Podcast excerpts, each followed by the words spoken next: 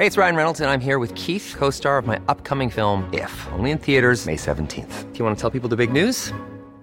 All right, I'll do it. Sign up now and you'll get unlimited for $15 a month in six months of Paramount Plus Essential Plan on us. Mintmobile.com slash switch. Upfront payment of $45 equivalent to $15 per month. Unlimited over 40 gigabytes per month. Face lower speeds. Videos at 480p. Active Mint customers by 531.24 get six months of Paramount Plus Essential Plan. Auto renews after six months. Offer ends May 31st, 2024. Separate Paramount Plus registration required. Terms and conditions apply if rated PG. Escucha la H. Heraldo Radio. Inicia las noticias de la tarde con Jesús Martín Mendoza en Heraldo Radio.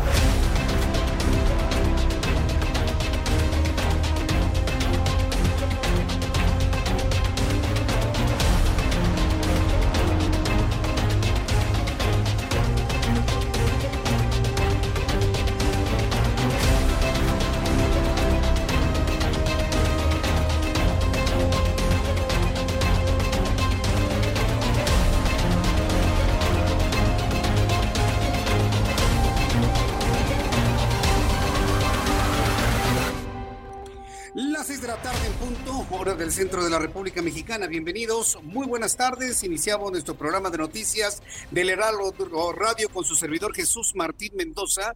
Me da un enorme gusto saludarle. Inician las noticias del Heraldo Radio a esta hora de 6 de la tarde a 8 de la noche.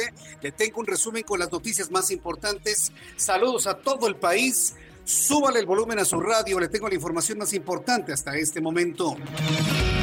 En primer lugar, quiero informarle que la presidencia de la repenado el recorte del 50% del presupuesto en dependencias para atender la crisis de coronavirus. Nada más ve usted cómo están las cosas. Se le está recortando el salario a los trabajadores, a los servidores públicos, a las dependencias, pero López Obrador no toca ni con el pétalo de una rosa su tren Maya, su aeropuerto y su refinería. Acuérdense que el tren Maya es para un asunto que había prometido cuando era activista político la refinería se la quiere embarrar en la cara a Felipe Calderón Hinojosa y el aeropuerto es una venganza de todos los inversionistas que estaban en Texcoco. Por eso no les toca ni un solo pelo a esos tres proyectos, pero ya le baja y recorta la mitad todo el dinero que van a, los, a las secretarías de Estado, a todas las dependencias públicas. Hoy la presidencia de la República anuncia que el recorte de la mitad de todo el dinero del presupuesto de las dependencias federales para combatir la pandemia de coronavirus. Pero insistimos, no le toca ni un pelo, absolutamente nada a sus tres proyectos emblemáticos el presidente López Obrador. Entonces, eso le va a brincar finalmente, eso le va a brincar. En otro de los asuntos en esta tarde que le quiero compartir, el gobierno federal y los Estados Unidos preparan entradas de fase 3 por coronavirus. El Estado y el gobierno federal, Marcelo Ebrard,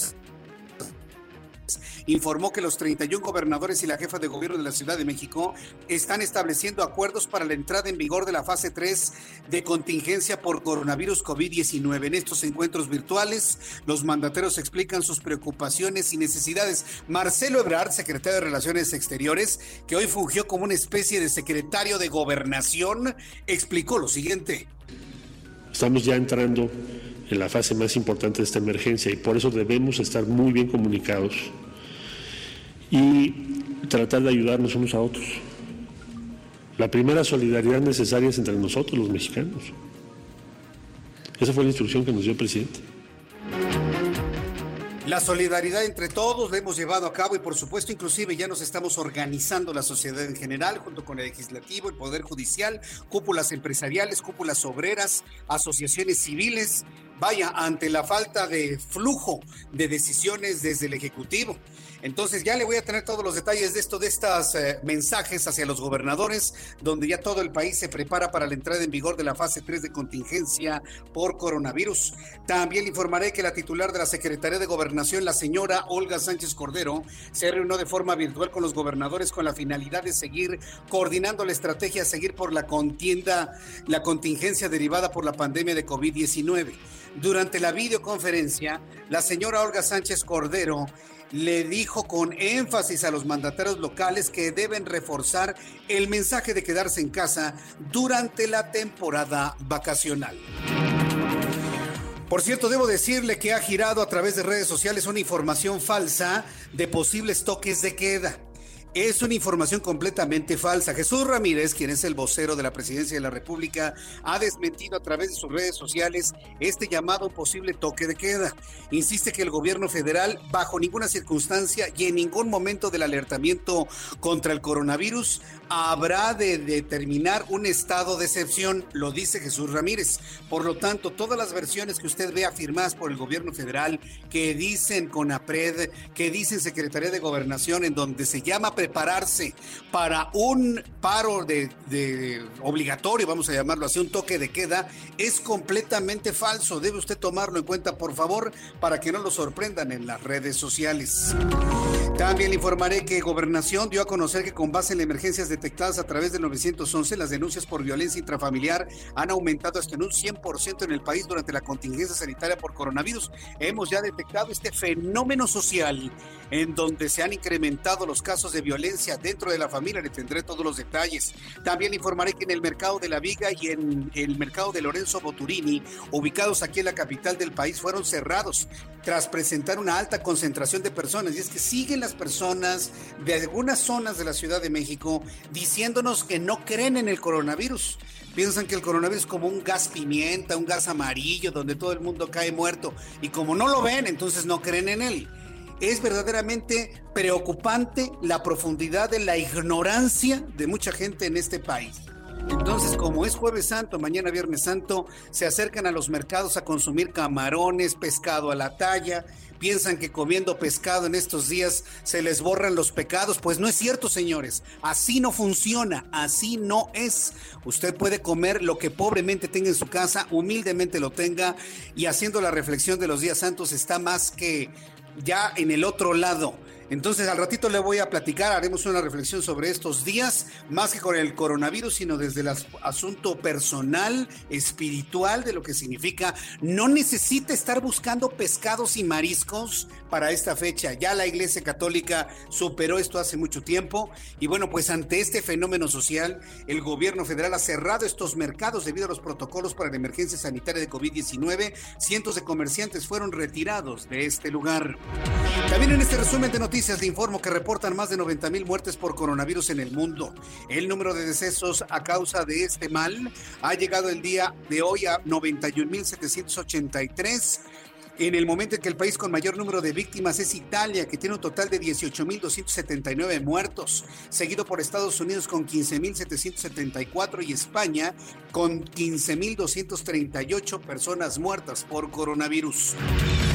Islandia parece estar doblegando al coronavirus ya que en la isla nórdica apenas se registran cuatro personas muertas y 1.500 casos de coronavirus. A diferencia de otros países, no solo se testean casos sospechosos potenciales, contagiosos o personas en grupos de riesgo, sino que la prueba se puede realizar quien quiera hacerla y de manera totalmente gratuita.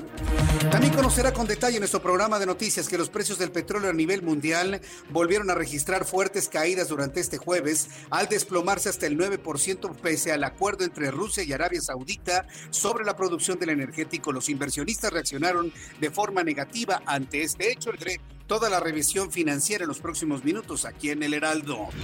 También informaré que la farmacéutica estadounidense Pfizer anuncia este jueves los primeros ensayos clínicos de un fármaco que bloquea la reproducción del COVID-19 en pacientes con síntomas leves y moderados. Las primeras pruebas con pacientes se desarrollarán a partir de este verano y sería a finales de este año 2020 que tengamos ya un antiviral contra COVID-19 eficiente, un antiviral que evite la reproducción del virus que provoca el COVID. 19 Son en este momento ya las 6 de la tarde con 8 eh, minutos hora del centro de la República Mexicana. Vamos a revisar la información de los estados con nuestros compañeros corresponsales en todo el país. Mayeli Mariscal se encuentra en el estado de Jalisco. Adelante Mayeli.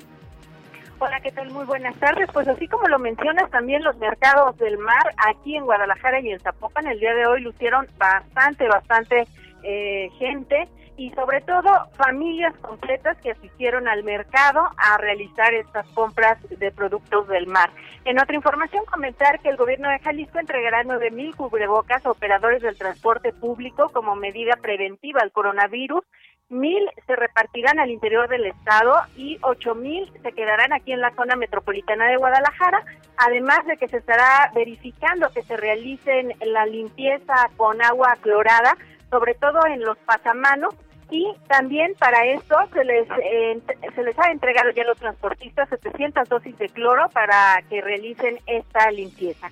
Hasta estos momentos en Jalisco tenemos 139 personas eh, con coronavirus, positivas a coronavirus, y 8 decesos ya en Jalisco. Esa es la información. Muchas gracias por la información, Mayeli Mariscal. Hasta luego, buenas tardes. Hasta luego, que te vaya muy bien. Por cierto, hoy vamos a conversar con Carlos Álvarez Flores, presidente de México Comunicación y Ambiente. Él nos va a hablar de la peligrosidad del cloro, de la utilización del cloro cuando se combina con otras cosas. Y es que la utilización de estas soluciones de cloro se vuelven muy populares y representan un riesgo elevadísimo para la salud de las personas. Los especialistas en este tema han recomendado que la limpieza se pueda hacer con agua y jabón simples con un detergente, agüita, el detergente que usted quiera y con eso se limpia y es más que suficiente. Pero se insiste en, la, en el uso de cloros, de amoníacos, de ácidos muriáticos y no es necesario. Para todas las personas que nos escuchan en el país, utilice lo que usted guste, pero no lo mezcle, no mezcle nunca la botella esa verde de cloro no la mezcle nunca con nada, por favor, porque entonces libera el gas, el gas de cloro y es muy venenoso para las personas. También eh, vamos a platicar en estos momentos con Charbel Lucio, corresponsal en Michoacán. Adelante, Charbel, te escuchamos.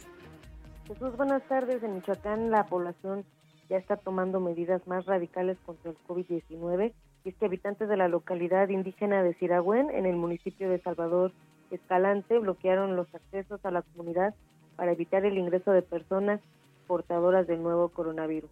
Los habitantes determinaron el cierre de sus dos accesos a la comunidad como medida preventiva, ya que refieren a Siragüen ingresa gran número de turistas para la celebración de Semana Santa, lo que en, este año pondría en riesgo a los habitantes. Este cerco sanitario en, esta localidad que se ubica a 76 kilómetros de Morelia, indicaron se mantendrá hasta el día domingo 12 de abril, es decir, un día después de que finalicen los días santos. También te comento que en Michoacán suman 44 contagios confirmados y 6 defunciones por este padecimiento. Ese es mi reporte desde Michoacán. Gracias por la información, Charbel.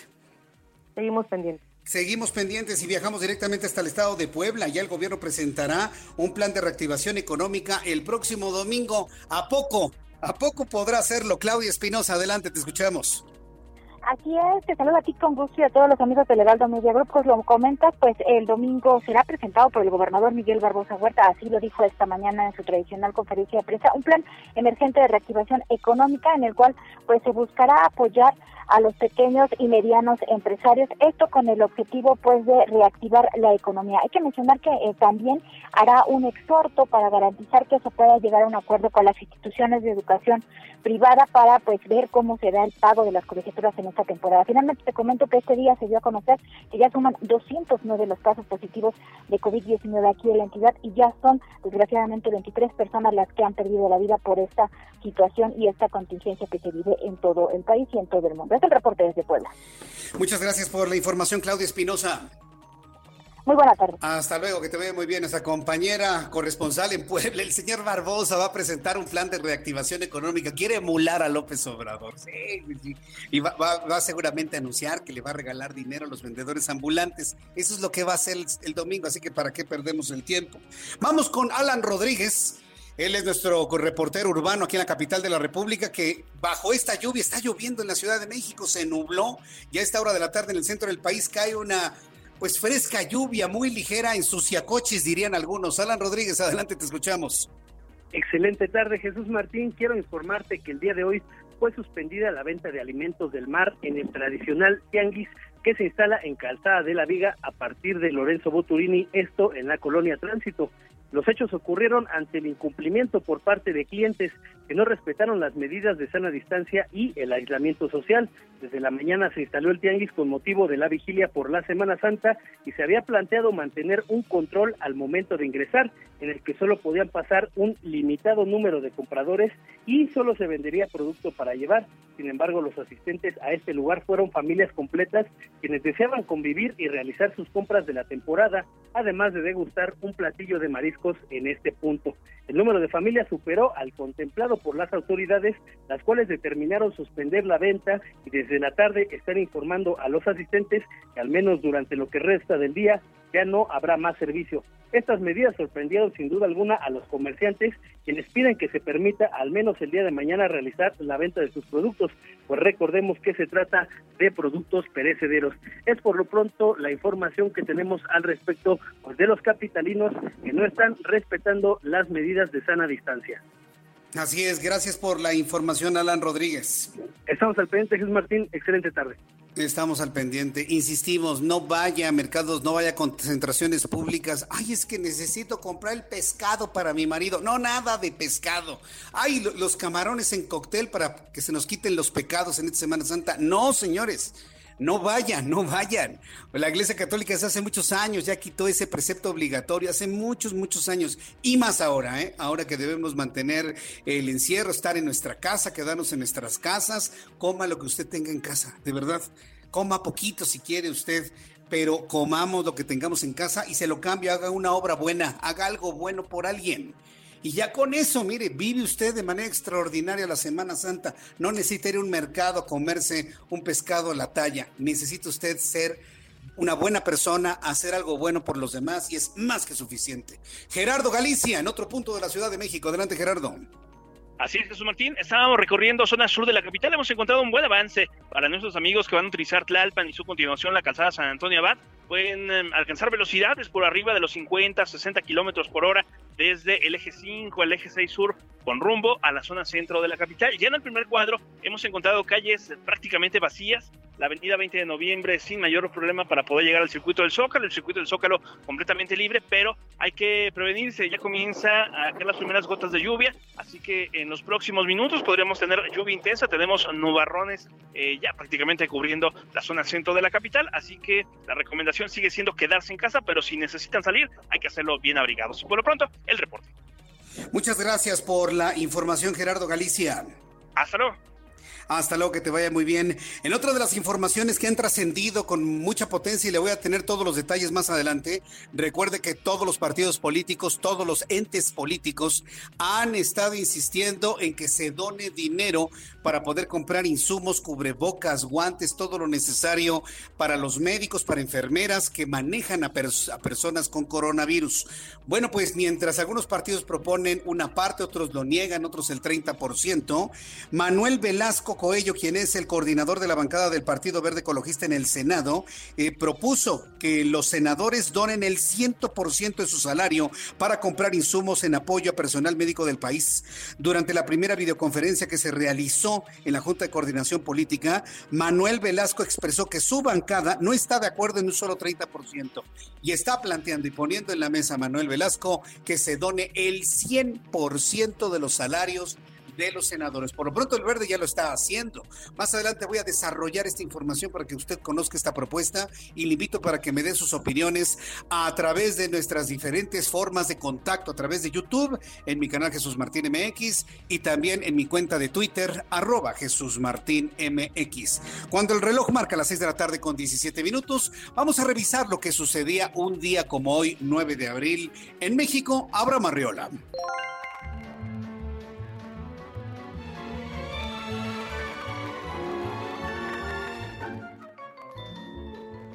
Esto es un día como hoy en México. 1789 nace Leona Vicario en la Ciudad de México. Apoyó con todos sus recursos, literalmente todos, a la causa insurgente. A ella se le considera la madre de la patria. Y es que no solamente invirtió su dinero, sino que también se jugó la vida por México. 1864, Maximiliano de Habsburgo acepta la corona de México, la cual le habían ofrecido los conservadores mexicanos. De esta forma, se firman con Francia los tratados de Miramar entre Napoleón III y Maximiliano. Lo que no sabían es que Maximiliano era muy liberal, incluso era más liberal que el mismo Benito Juárez. Y de ahí vino la bronca. 1919 es el aniversario de la muerte de Emiliano Zapata, el cual ocurrió en la hacienda de Chinameca, en Morelos. Y por esta razón, la bandera nacional deberá izarse a media asta. Esto fue un día como hoy en nuestro país. Muchas gracias, Abraham Arreola. Muchas gracias por las efemérides del día de hoy. Bueno, pues ya en esta ventana que me da una vista hacia, hacia un área abierta y el cielo de la Ciudad de México, pues puedo observar que ya, ya, ya, ya se declaró completamente la lluvia. No es una lluvia fuerte en el centro del país para quien me escucha en otras partes de la República Mexicana, no es muy fuerte, pero ya suficiente como para crear algunos encharcamientos en algunos puntos de la Ciudad de México. Para las pocas personas que van circulando en la ciudad, por favor, maneje con mucha precaución, maneje con mucho cuidado y bueno, pues le mantendré informado con nuestros compañeros reporteros urbanos de lo que esté sucediendo. Vamos a revisar, ya que hablamos de la lluvia, lo que se pronostica con base en el Servicio Meteorológico Nacional el Servicio Meteorológico Nacional de nuestro país, bueno, pues está informando sobre lo que se prevé para las próximas horas. Y efectivamente, bueno, pues la llegada del Frente Frío número 49 al centro del país y el impulso del Frente Frío número 50 y un sistema de alta presión se han movido del centro para permitir esta lluvia que está cayendo verdaderamente como una bendición. Yo insisto en que la lluvia no es una tragedia, ¿eh? Eh, tengo muchos colegas que cuando llueve, ¡ay! Una tragedia, está lloviendo, se va a inundar. Sí, hay lugares que se inundan, pero de verdad demos gracias al cielo de que llueve. Es una bendición. El agua limpia, el, agua purifica. Y hoy empieza a llover aquí en la Ciudad de México en un jueves santo. El Servicio Meteorológico Nacional informa que para esta noche madrugada el Frente Frío número 49 se disipará sobre el noroeste de México. Sin embargo, un vórtice de núcleo frío sobre el suroeste de los Estados Unidos y el arrastre de humedad que genera la corriente en chorro mantendrá un ambiente frío, rachas fuertes de hasta 80 kilómetros por hora sobre la región mencionada, además de chubascos en Baja California y lluvias aisladas en Sonora, Chihuahua y Durango, con caída de nieve en la Sierra de San Pedro Mártir en Baja California, hasta nieve. Yo creo que ya es la despedida de la temporada invernal que se está informando el día de hoy. Vórtice de núcleo frío, así le llaman los meteorólogos, se localizará al norte de Baja California y va a interaccionar con una corriente en chorro, vientos fuertes, lluvias, intervalos de chubascos y el Frente Frío número 50, que se extenderá sobre el noreste del territorio nacional en interacción con un canal de baja presión. Bueno, pues ya conociendo, ya conociendo todo este pronóstico del tiempo con base en los fenómenos atmosféricos del día de hoy, le doy a conocer el pronóstico del tiempo para diferentes ciudades en la República Mexicana. Muchísimas gracias a nuestros amigos que nos están escuchando en el Estado de México, por ejemplo, en la parte occidental del Estado de México hacia la ciudad de Toluca. En este momento hay una temperatura de 26 grados con una mínima de 7 y una máxima de 27. En Guadalajara, Jalisco, mínima 11, máxima 32. En este momento 32 grados en Guadalajara. En Monterrey, Nuevo León, mínima 20, máxima 28 y estará lloviendo. En Tampico, Tamaulipas, mínima 24, máxima 29. Mucho calor en Tampico. ¿Qué tal Villahermosa? En donde se pronostica una temperatura máxima de 42 grados y una mínima de 24. En este momento 38 grados allá en Villahermosa, en Acapulco Guerrero. Ah, saludos a nuestros amigos que nos escuchan en el 92.1 de FM allá en Acapulco, mínima 21, máxima 31. En este momento 30 grados en Acapulco, despejadísimo, precioso, aunque las playas está cerrada y no hay restaurantes, no hay vida en Acapulco. En Tijuana, Baja California, mucho frío, llueve intensamente, temperatura mínima 10 grados, máxima 14 para el día de mañana. Y aquí en la capital del país, llueve en estos momentos en la Ciudad de México, con una temperatura que ya bajó. Empezamos el programa con 28 grados, tenemos en este momento 20, la temperatura mínima 13 grados y la máxima para mañana 29, también con pronóstico de lluvia.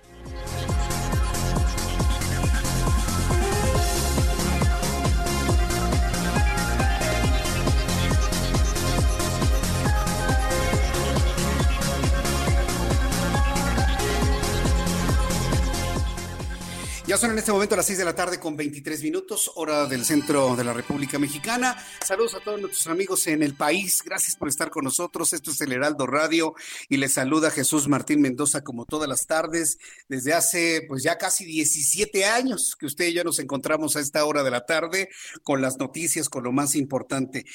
Y vamos con el primer asunto, sorprendente. La verdad es sorprendente porque, bueno, pues el presidente Andrés Manuel López Obrador, vamos a llamarlo así en general, la presidencia de la República ha estado buscando algunas alternativas para el apoyo de la contingencia sin caer en decisiones que pudiesen parecer neoliberales. Vaya asunto, ¿no? La ideología primero y después las, las acciones para proteger a la población. Es increíble, pero eso nos toca vivir. Eso es lo que hay. Por eso votó la mayoría de la gente que votó en el año 2018. Por un gobierno que privilegia primero la ideología y después las acciones prácticas, útiles, necesarias, urgentes. Y bueno, pues como algo que suma al paquete presentado el domingo pasado, eh, por medio de la Secretaría de la Función Pública, súbale el volumen a su radio, a través de la Secretaría de la Función Pública, la Presidencia de la República ordenó, no, no, no, ordenó a las dependencias federales, a todas, que les van a quitar la mitad de sus recursos. Punto. Recorte el 50% de todos los recursos de las secretarías de Estado. Mire, más de un secretario debe estar con los cabellos parados de verdad se lo digo, ¿eh? Porque si ya de por sí viven graves problemas presupuestales, inclusive para pagarle a su personal, ahora quitándoles la mitad del presupuesto, pues yo no sé qué van a hacer algunos, ¿eh? Yo no sé qué es lo que van a hacer. El caso es de que ordenó la Secretaría de la Función Pública por la, Presidencia de la República eh, reducir por lo menos el 50% del presupuesto asignado a servicios generales, a gastos de operación, a fin de recaudar recursos para combatir adecuadamente la pandemia de COVID-19 en nuestro país. La noticia es muy importante porque el gobierno de este país, que encabeza, ya sabe usted quién, prefiere quitarle el dinero a las secretarías de Estado, prefiere reducirle el salario a los trabajadores, prefiere hacer todo esto antes de tocar siquiera el tren Maya, el aeropuerto o la inútil refinería. Porque para cuando la acaben, la gasolina la vamos a seguir comprando en los Estados Unidos y habrá cada vez más autos eléctricos. Pero bueno, eso es lo que quiere. López Obrador quiere su refinería para restregársela a Felipe Calderón de que él sí pudo y Felipe Calderón no pudo porque todo eso tiene un, antecedente político, ¿eh? No crea que es algo que necesitemos mucho, la refinería allá en dos bocas, la verdad es que no, y muchos analistas lo han planteado que no la necesitamos, pero es un asunto político de, mira, yo sí pude y tú no. Entonces, estos proyectos no los ha tocado absolutamente nada, pero sí le recorta todo el dinero a las secretarías de Estado.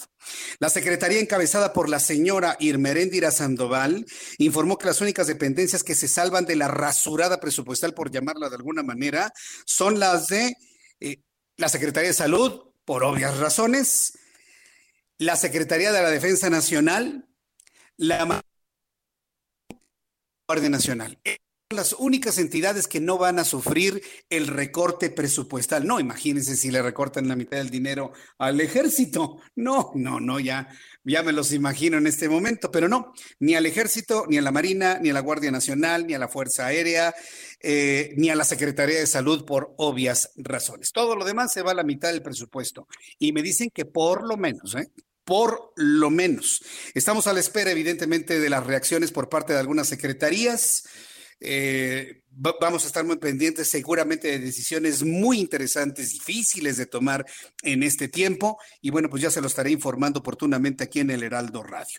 Mientras tanto, el secretario de Relaciones Exteriores, Marcelo Ebrard, informó que mediante reuniones virtuales entre el gobierno federal y los 31 gobernadores, así como la jefa de gobierno de la Ciudad de México, se establecen los acuerdos para alistarse de manera coordinada para la entrada a la fase 3 de la emergencia sanitaria por el coronavirus. Sí, escuchó usted bien, el secretario secretario de Relaciones Exteriores está en este momento encabezando y dando noticia de las relaciones interiores del país. Y, es un fenómeno que hemos visto. Cuando aparece Marcelo Ebrard, es multifacético, ¿sí? Alguien diría mil usos, pero no, es multifacético.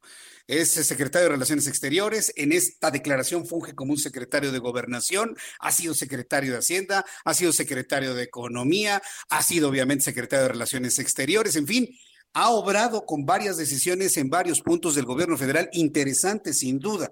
Vamos a escuchar lo que dijo el propio Marcelo Ebrard hace unos instantes. Nos estamos integrando, eh, eh, muchos han tomado medidas eh, inteligentes, precautorias, eh, eh, han tomado disposiciones para prepararse lo mejor posible, eh, otros nos manifiestan sus preocupaciones que hay que atender, o nosotros les, les manifestamos las nuestras. Por ejemplo, se tomó la decisión de la declaratoria. Suspende las actividades, tiene un costo muy alto para la economía, para los empleos, para las personas. y necesitamos todos participar para que tenga éxito. Si en una ciudad logramos una reducción de la actividad muy importante y en otra no, pues se pierde el trabajo de todos. vamos en el mismo barco. Entonces, en estos diálogos hemos eh, revisado también cómo está la actividad en cada ciudad, qué medidas debemos de tomar para que se reduzca la actividad donde no es el promedio que quisiéramos. Y yo diría en síntesis que han sido muy positivos. Hoy hay otra videoconferencia con los gobernadores del sur del país. O sea, ya se hizo con todo el norte, con las preocupaciones del norte. Hay, hay comunes y hay por región. Luego se hizo el, el centro occidente y bajío del país y ahora es el sur del país. Bien, Marcelo Ebrard. Fíjese, yo Marcelo Ebrard lo conozco hace, hace muchos años, muchos, muchos años, cuando colaboraba con Cuauhtémoc Cárdenas allá en el primer gobierno elegido eh, democráticamente para la Ciudad de México, allá por 1997. Y desde entonces yo recuerdo cómo ha ido en una capacidad de crecimiento muy importante Marcelo Ebrard, y es hoy por hoy, hay que decirlo, un personaje de la noticia. Porque usted lo escuchó, siendo secretario de Relaciones Exteriores con capacidad de determinar acciones en lo interior, lo escuchamos esta semana opinando y reordenando el plan económico como secretario de Hacienda, como secretario de Economía. Vaya que ha tenido la posibilidad Marcelo Ebrard de presentarse en diferentes ámbitos del gobierno y bueno, pues eso lo convierte sin duda en el personaje de la noticia el día de hoy y seguramente en lo que resta de esta semana. Voy a ir a los mensajes. Después de los mensajes vamos con nuestros compañeros reporteros urbanos. Por supuesto, también participó en esta, en esta comunicación con los gobernadores la secretaria de Gobernación, la exministra Olga Sánchez Cordero, quien también hizo algunos comentarios sobre esto. Hay un llamado de la Secretaría de Gobernación y se lo adelanto para que se quede con nosotros, para que conozca esto, un llamado para que mantengamos la sana distancia, pero que esto no implique actos de discriminación actos de violencia hacia las demás personas. Esto me parece que es muy importante, muy atendible, que ha estado dando a conocer el gobierno federal. Regreso con estos asuntos después de los anuncios y le invito para que me escriba a través de mi cuenta de Twitter, arroba Jesús Martín MX. Escuchas a Jesús Martín Mendoza con las noticias de la tarde por Heraldo Radio, una estación de Heraldo Media Group. Heraldo Radio.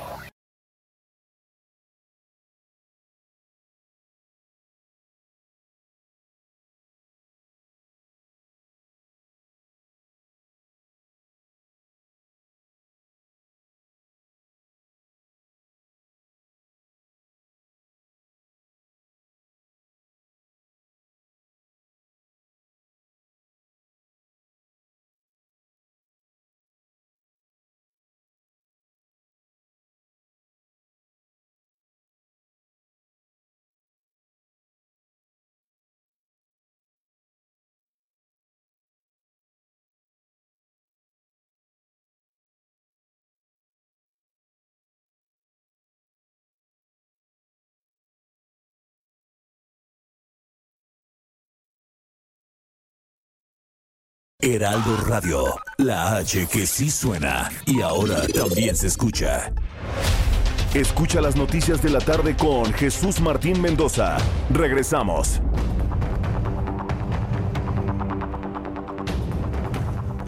Son en este momento ya las 6 de la tarde con 36 minutos hora del centro de la República Mexicana. Me están escribiendo varias personas a través de mis redes sociales y me están preguntando que si esto es verdad. Seguramente usted lo ha visto, eh, se lo estoy mostrando a las personas que me ven a través de YouTube y se lo comento.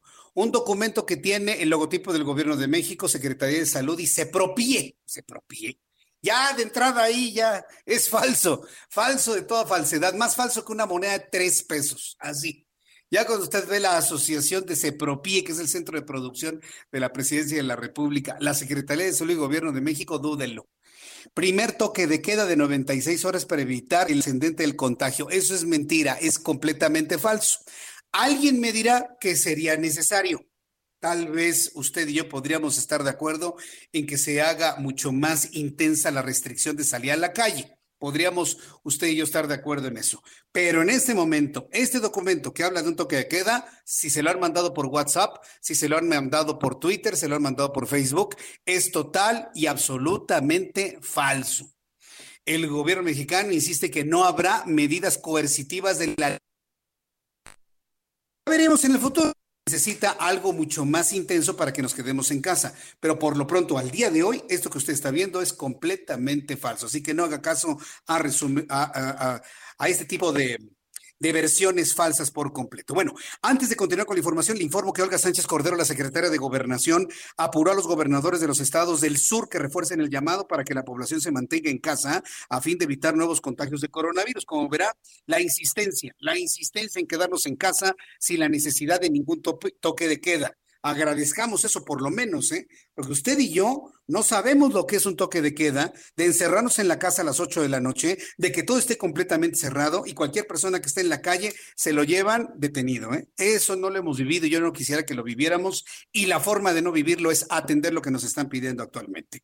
Durante la conferencia virtual que sostuvieron esta mañana, Sánchez Cordero junto con otros funcionarios como Marcelo Ebrard, que ya lo escuchamos, Hugo López Gatel, exhortaron a los mandatarios a insistir con el llamado de quédate en casa, especialmente en estos días de temporada vacacional.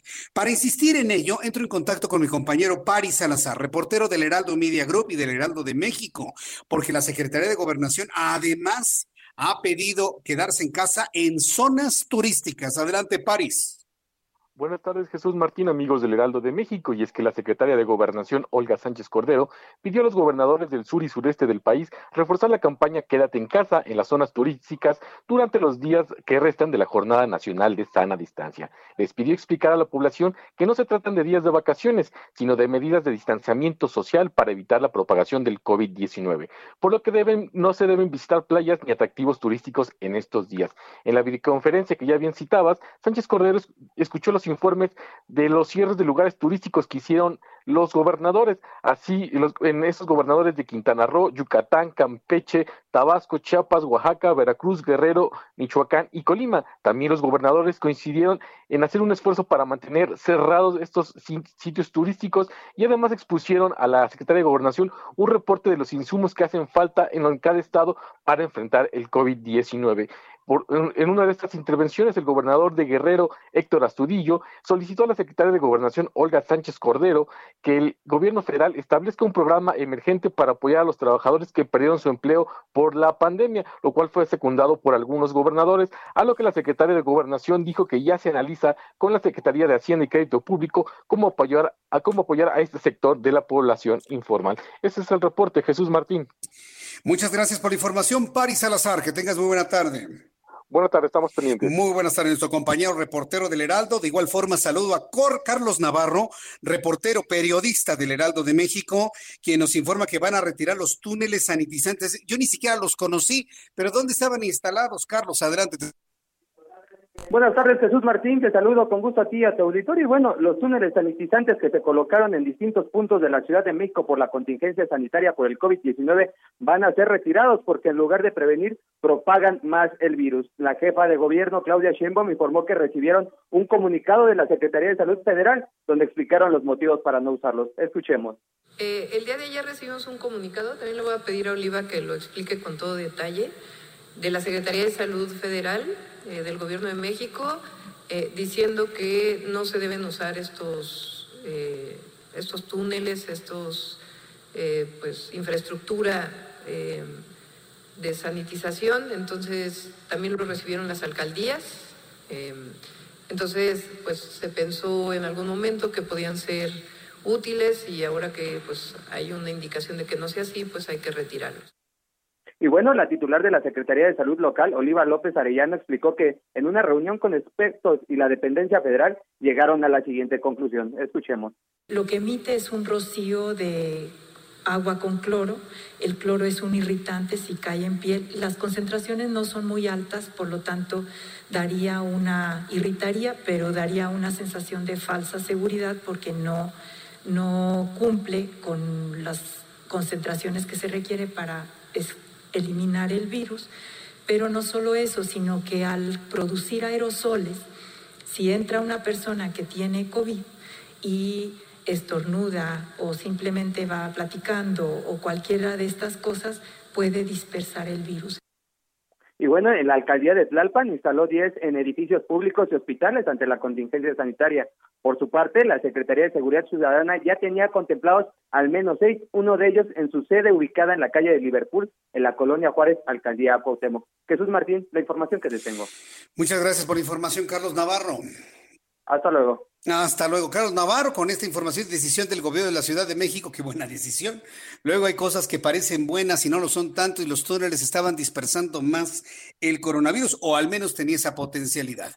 Vamos a, a informarle lo que sucede en otras partes del mundo. Por ejemplo, en España, pues por momentos sube, por momentos bajan los contagios, pero sigue siendo uno de los países más castigados por el coronavirus. Patricia Alvarado, corresponsal del Heraldo Media Group en Madrid, nos informa. Adelante, Patricia te escuchamos. Muy buenas tardes, Jesús. En una sesión extraordinaria en el Congreso de los Diputados, con un hemiciclo semivacío, se votó la prorrogación del estado de alarma, por lo que España seguirá prácticamente paralizada hasta el próximo 26 de abril. El presidente socialista Pedro Sánchez dio por sentado que habrá más prórrogas. Evidentemente, pues dentro de 15 días estoy convencido de que tendré que volver a hacerlo porque evidentemente no habremos puesto fin a la pandemia. El mandatario exhortó al Parlamento a unirse a un gran pacto para la reconstrucción económica y social tras la crisis sanitaria. El Ejecutivo defendió su gestión entre las acusaciones de la oposición de haber ocultado la verdad sobre el impacto de la pandemia. El partido Vox calificó de bulo las cifras de las muertes oficiales. Según Sanidad, las víctimas mortales superan las 15.000 y hay 152.000 contagiados aunque hasta que no se hagan los test masivos no se sabrá con exactitud el alcance. Se ha perdido la temporada turística de Semana Santa, la primera más importante del año. Hay 300.000 bares, restaurantes y hoteles que están sufriendo el golpe más fuerte que se recuerde. Playas desiertas, hoteles vacíos, controles policiales para que la gente no se salte el confinamiento. Nunca nos imaginamos un jueves santo tan increíblemente extraño, sin las tradicionales procesiones, sin una escapada a la playa, sin poder ir a la iglesia o disfrutar de una merienda en una cafetería con torrijas. Quedarse en casa está salvando vidas, pero a la economía la está matando. Jesús. Gracias Patricia Alvarado desde Madrid, España. Qué frase que podría aplicarse también en nuestro país. Quedarnos en casa está salvando vidas, pero la economía la está matando. Y esa es una realidad que están viviendo prácticamente todos los países del mundo. Vaya forma de ver las cosas sorprendente y es lo que está sucediendo allá en Madrid. ¿Qué sucede en los Estados Unidos? Como siempre, Francisco Villalobos, nuestro compañero periodista, corresponsal, nos tiene una actualización de lo que pasa allá en la Unión Americana. Adelante, Francisco, te escuchamos. ¿Qué tal, Jesús Martín? ¿Cómo estás? Muy buenas noches. Este, ¿por dónde quieres empezar, compañero? ¿Por la nota de los ventiladores o por la nota del coronavirus? Empezamos con ventiladores, porque uy, han salido cada cosa sobre este asunto. Platícanos, Francisco, por favor. Sí, mira, ayer este, la, la este, Forbes había reportado de que una que el gobierno mexicano, el IMSS, había comprado 25 mil ventiladores este, a, una, a un individuo aquí en Houston, Texas, este 25 mil ventiladores por 95, por 95 millones de pesos, aproximadamente 37 mil 600 dólares por ventilador. Suena caro, pero pusimos a la tarea para ver cuánto costaban los ventiladores y depende qué modelo lo compro, y al parecer sin ningún tipo de, licitación ni nada, este tenemos que ver porque aquí oscilan entre los 25 a los este 50 mil dólares los este, ventiladores. Bueno, pues este, aquí la, la nota que armó controversia es de que el mexicano a quien le compraron este estos ventiladores es el mexicano Valdemar Ríos, un mexicano que eh, lo estaban investigando según la nota de Ford, lo estaba investigando al gobierno de los Estados Unidos por una un mega soborno, mega, pero mega fraude contra Pemex y también por crear industrias fantasmas aquí en los Estados Unidos, como así que el trabajo periodístico que esperas tú de tu corresponsal aquí en esta Unión Americana, compañero, nos dimos a la tarea de ir a la dirección donde, donde él vive, donde él indicaba los retos aquí en Texas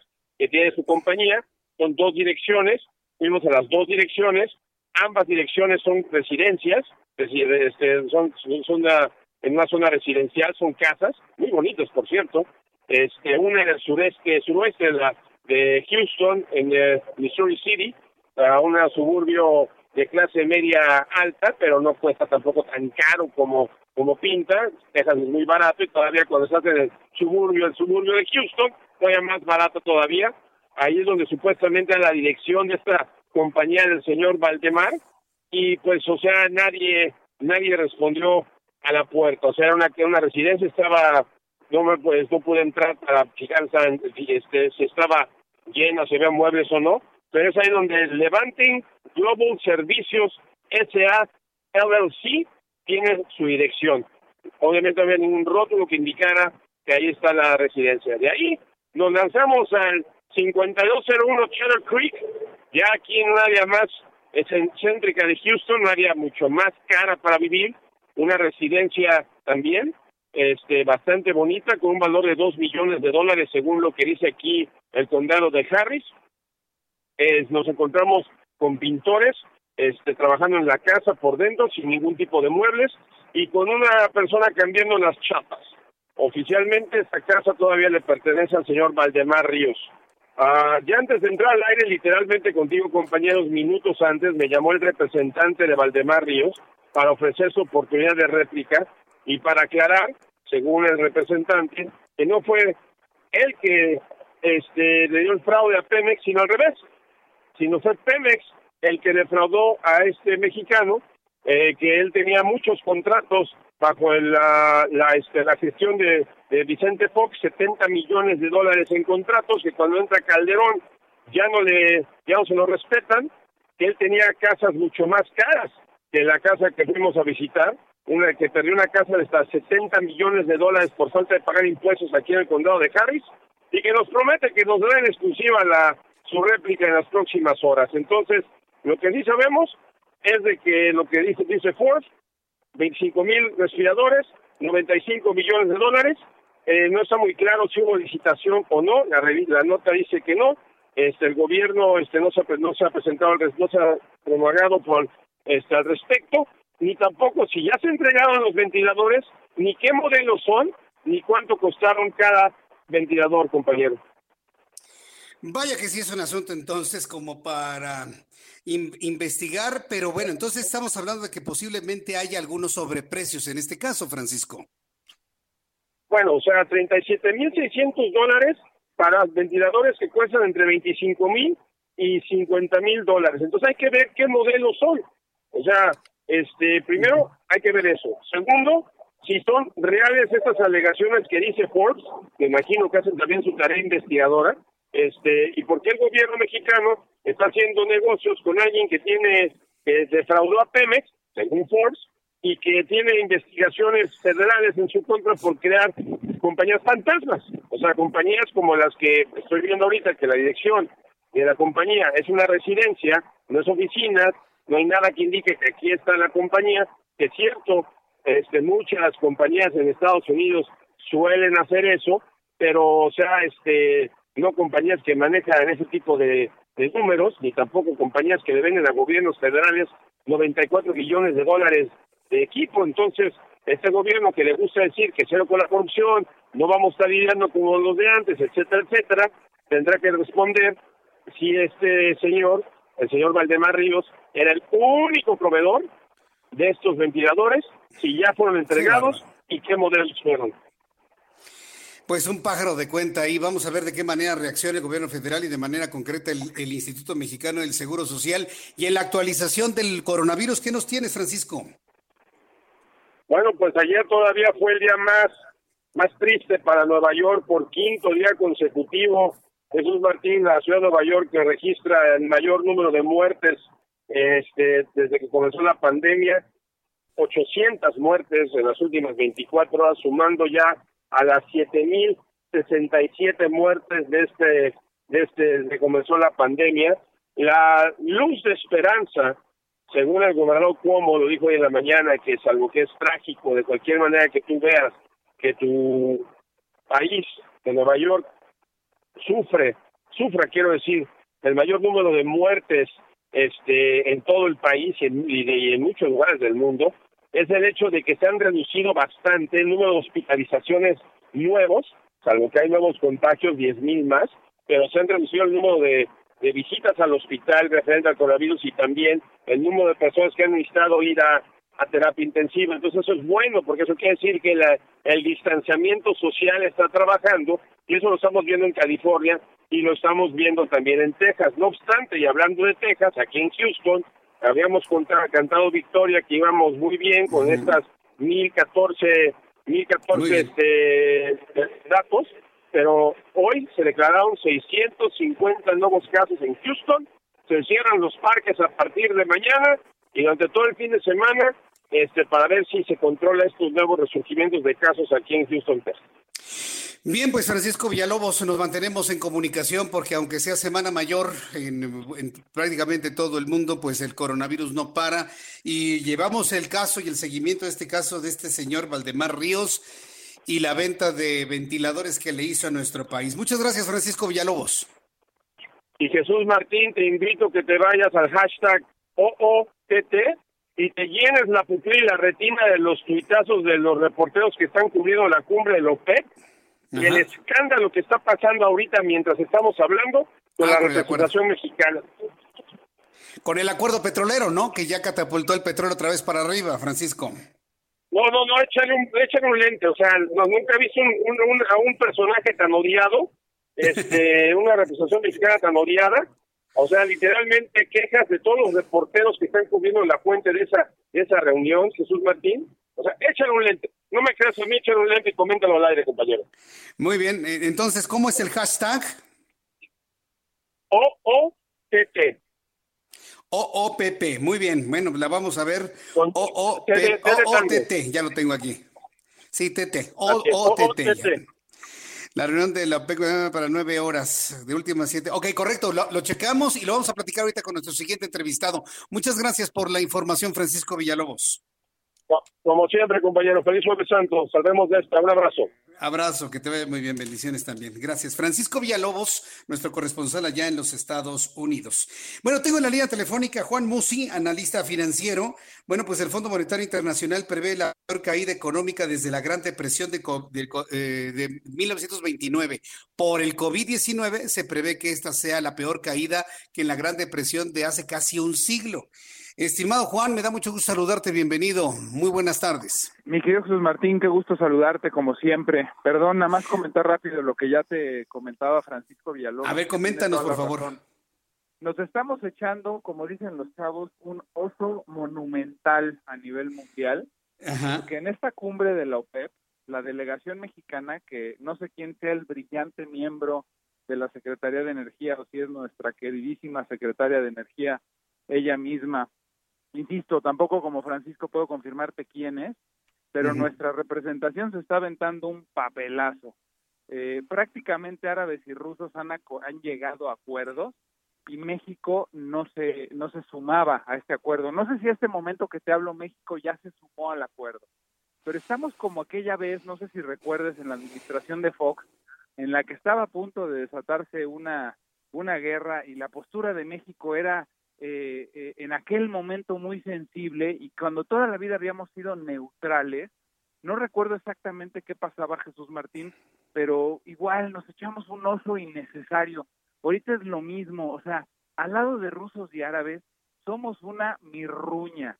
Este, están discutiendo un tema trascendental que además a quien más le conviene es a la Secretaría de Energía, es a Pemex y es a México y nos estamos poniendo sabrosos o difíciles.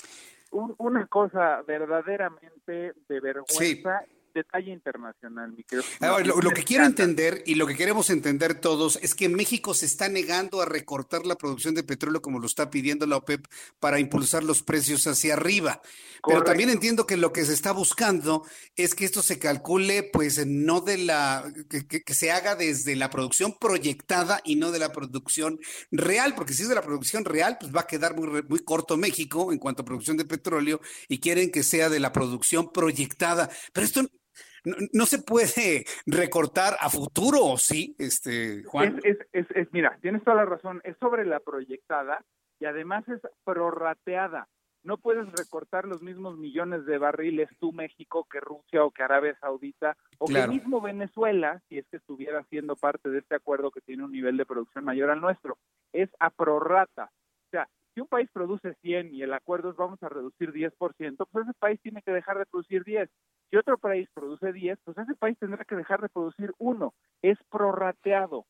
Eh, Justo es lo que tú dices, y, y, un poco poniendo en contexto al auditorio.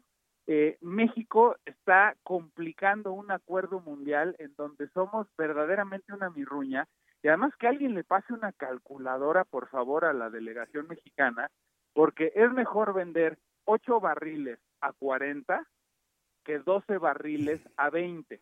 ¿Me explico? Sí, sí, sí. O sea, entonces es que sabes que aquí por lo que me has explicado y de la eh, delegación mexicana que se encuentra allá, pues seguramente lo que más les importa es quedar bien con López Obrador que llegar a un acuerdo práctico con el mundo. Eso, mira, lo he visto en todo, todo lo que ha sucedido, el quedar bien con el líder de Macuspán aquí en nuestro país en lugar de quedar bien a nivel internacional. Eso es, lo que, está pasando, Juan. estoy casi seguro, ¿eh? No hay un experto. Sí, estoy seguro. En, en, sí, y concuerdo contigo, ¿eh? No, no hay gabinete, es, es, es una dictadura absoluta en la que un solo hombre toma decisiones incluso por encima del pseudo experto en energía y el pseudo experto en energía prefiere quedar bien con el presidente que hacer un acuerdo que le convenga a su país y que le convenga al mundo. Eh, me desconecté del tema, entiendo que la delegación mexicana además presencialmente no está, es además eh, por videoconferencia la presencia de México. Y lo que te comentaba ahorita Villalobos, eh, yo estaba viendo en el Twitter, y luego lo checas tú, la cantidad de reporteros que estaban desesperados como diciendo, bueno, seguimos aquí chambeando horas extras porque México no cede. No, no, no, de, veras, este, híjole, ¿Qué hicimos para merecer esto, mi querido Jesús Martín? Pues mira, eh, sabemos de las limitaciones de Rocío Nanle. Ella en su cuenta de Twitter está diciendo que participaron en la videoconferencia desde Villahermosa, Tabasco, en la novena reunión ministerial extraordinaria de la OPEP y no OPEP. La mayoría de los países trabajamos en lograr consensos para la estabilización del petróleo. No dijo nada, o sea, se nota que no sabe. Y bueno, pues este, esa es la secretaria de Energía que tenemos, estimado. Así es, así es. Y la verdad es que también una pena completa, pues que con los precios actuales y la situación actual del mundo y de México ante la emergencia de la pandemia, ya me lo preguntabas ahorita con las estimaciones del Fondo Monetario Internacional. Rápidamente te digo, porque igual y me comí todo el tiempo hablando del Sí, sí, tengo que ir a los mensajes. Mira, vamos a hacer una cosa, Juan, vamos a hacer una cosa. Déjame ir a los mensajes para que aquí la guillotina no me vaya a cortar. Vamos a ir a los mensajes, regreso con un resumen y, y aguántame tantito en línea para que regresemos con con estas declaraciones de Cristalina Yurjeva, la directora del Fondo Monetario Internacional, y me diga si, si es justo lo que ha comentado o si exageró un poquito. Déjame regresar contigo, voy a los mensajes, regreso con un resumen de noticias y seguimos platicando rápidamente con Juan Musi, analista financiero, que hoy trae estos dos temas, el asunto del petróleo y también Fondo Monetario Internacional. Escuchas a... Jesús Martín Mendoza con las noticias de la tarde por Heraldo Radio, una estación de Heraldo Media Group. Heraldo Radio. Escucha las noticias de la tarde con Jesús Martín Mendoza. Regresamos.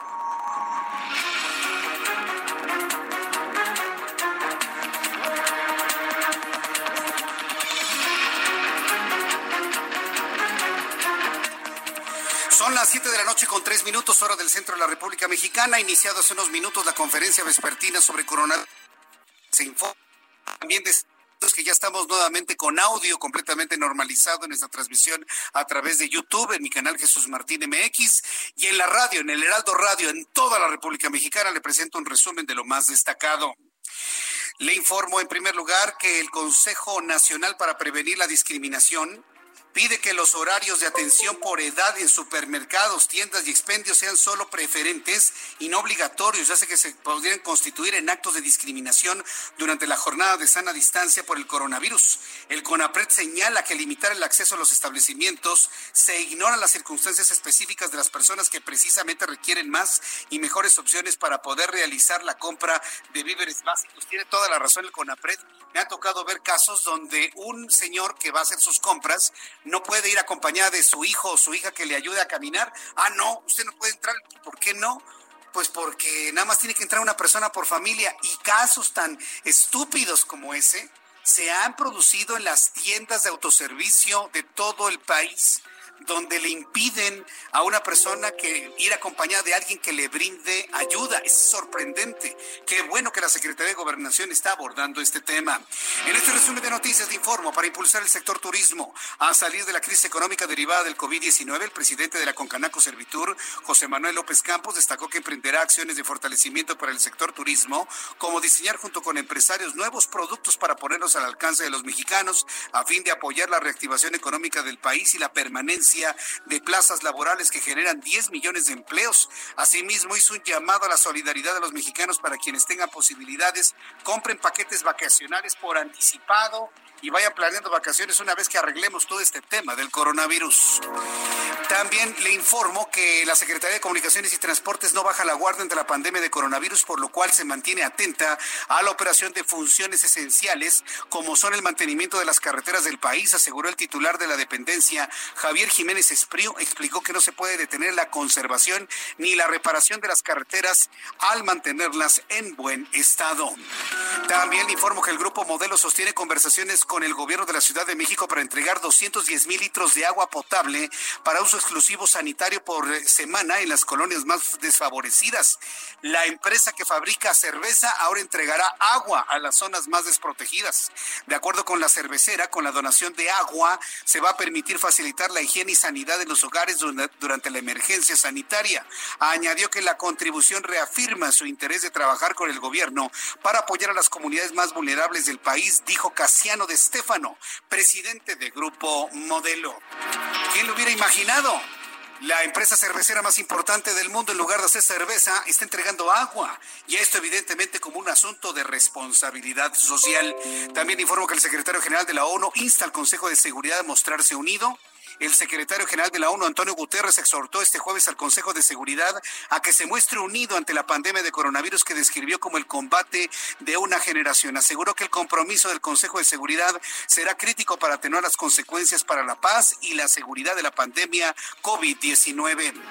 Sudáfrica prolonga el confinamiento hasta finales de abril. De esta manera, Cyril Ramaphosa anunció que es el presidente de Sudáfrica. Anunció este jueves la prolongación hasta finales de abril del confinamiento para luchar contra la propagación del coronavirus. Originalmente vencía el 16 de abril y prácticamente lo han establecido como en México hasta el próximo 30 de abril.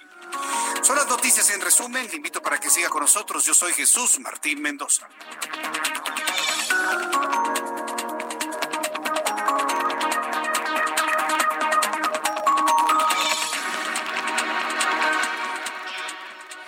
Bien, pues en estos momentos, cuando ya el reloj marca las 7 con 7, 7 de la tarde con 7 minutos hora del centro de la República Mexicana, la Secretaría de Salud ha informado hace unos instantes que en este momento en todo el país, de manera oficial, hay 3.441 casos confirmados de coronavirus.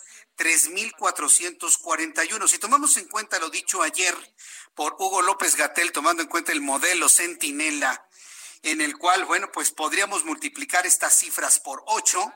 Bueno, pues entonces, en realidad, el estimado de personas con coronavirus en México ascendería a 27.528.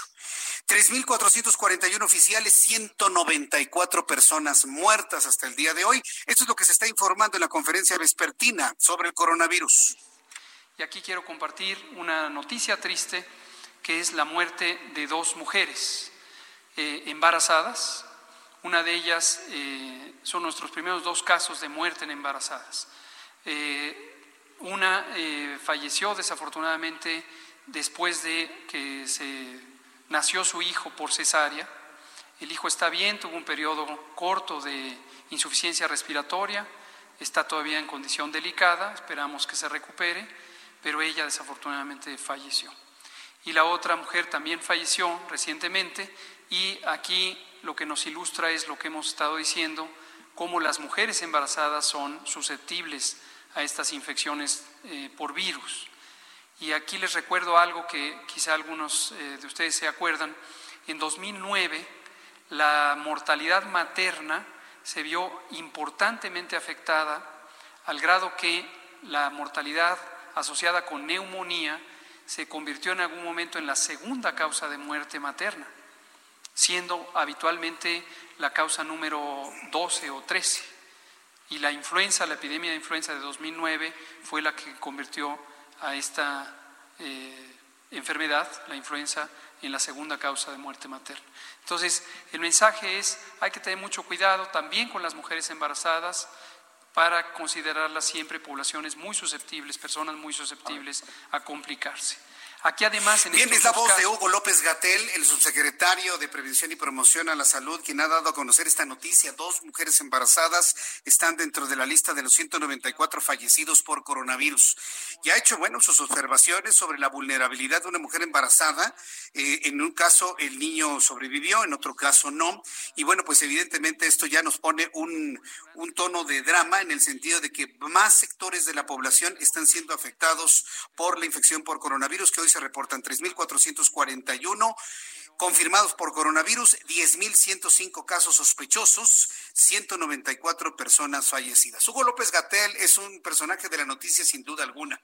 Y mañana, y mañana en mi columna del Heraldo de México, ojos que si ven, mañana le invito a que me lea en la edición impresa del Heraldo de México y a través de la página de internet del Heraldo de México, le voy a compartir algunas reflexiones sobre Hugo López Gatel me, dediqué a, tratar de entender a este hombre, a este personaje que ha brincado de lo técnico a lo político, que se ha convertido en el segundo hombre más, más viral, o vamos a decirlo así, más mediático del país después del presidente de la República, Hugo López Gatel, cuál es su origen, qué edad tiene, qué es lo que ha estudiado, dónde ha estado, en qué ha trabajado, por qué ha brincado a la política, sus frases más... Eh, eh, reconocidas, pero sobre todo, ¿qué pasó el miércoles? ¿Qué pasó ayer? Algo pasó ayer donde Hugo López Gatel ha dado a conocer la interpretación del modelo Centinela ha aplicado, no lo había hecho antes, ¿eh? el modelo Centinela se ha hablado en muchas ocasiones, pero por primera vez se habló de manera clara aplicarlo a los casos conocidos y confirmados de coronavirus y el dato es simple y sencillamente más verosímil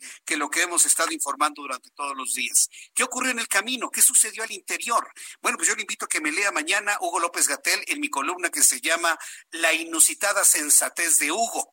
Así le hemos intitulado y mañana le invito para que la lea en el Heraldo de México. Bien, vamos a continuar con Juan Musi. Juan, mi querido Juan, nos quedamos a la mitad de la reflexión porque ahora tomamos tiempo para el asunto petrolero, pero ¿qué te parecieron las declaraciones de Cristalina Georgieva, la directora del Fondo Monetario Internacional, donde asegura que esta será una crisis más pronunciada, más profunda que la depresión de 1929, Juan? ¿Qué opinas de ello?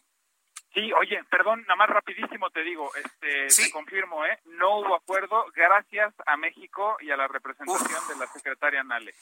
Por eso, por eso bajaron los precios del petróleo, por eso se están desplomando 9% en este momento, Juan. Sí, tenemos otra razón más para agradecer eh, a, la, a la 4T, entre otras, pero te confirmo, ahorita en lo que nos fuimos al corte y que me pediste hacer el resumen, me quise documentar y darte información de último momento, está confirmado, México no le entró, Incluso Trump ya salió al quite a decir, a ver, hagan a México un lazo. O sea, salió Trump casi, casi que a decir, bueno, ¿y, por qué nos detenemos por ellos?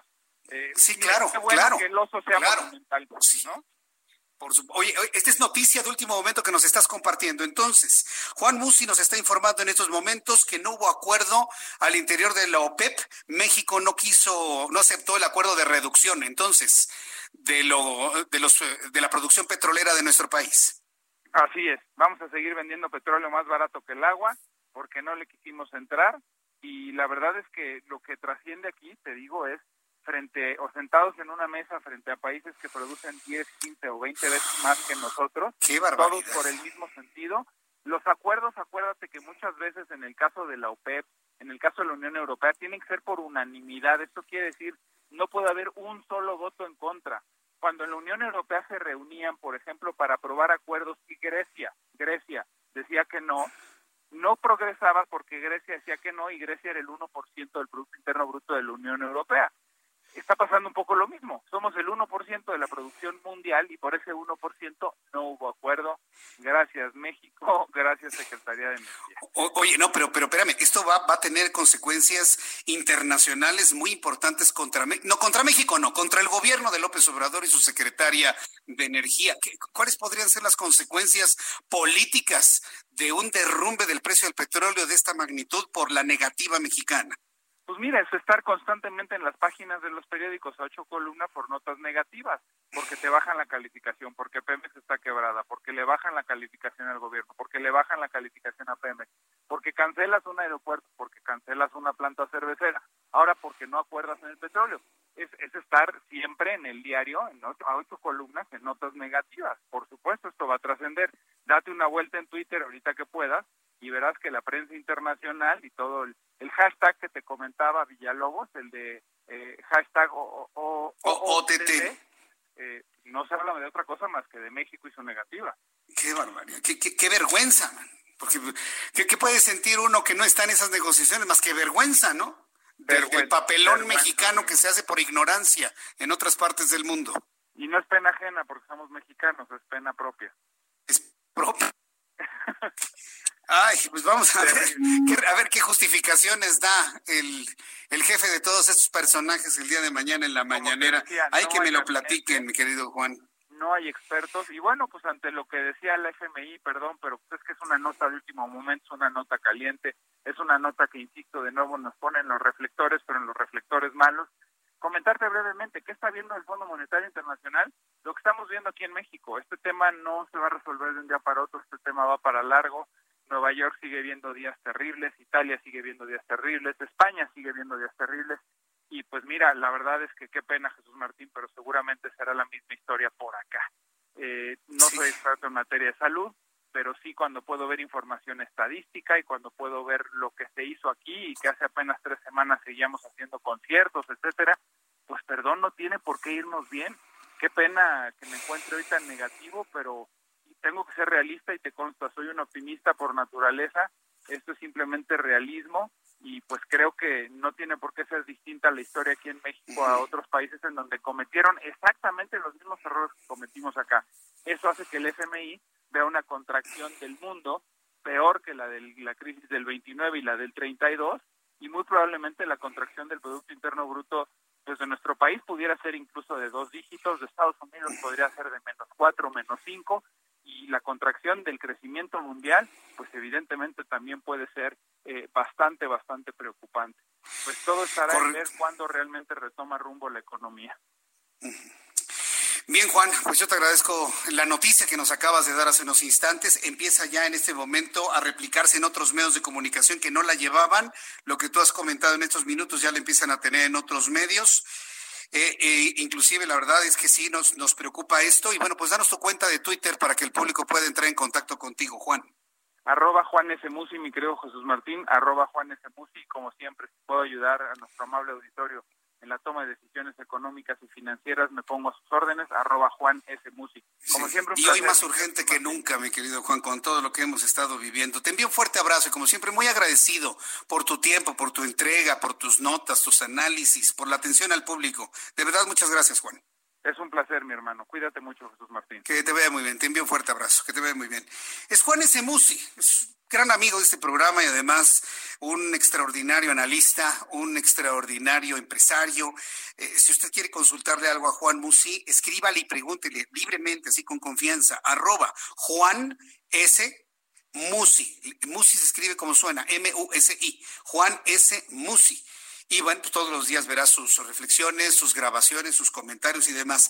Empieza a fluir la información. Los precios del petróleo a nivel internacional se están cayendo y tal y como nos informó Juan Musi, debido a la negativa y a la terquedad mexicana de no querer entrar a un proceso de recorte de producción para poder levantar la producción petrolera.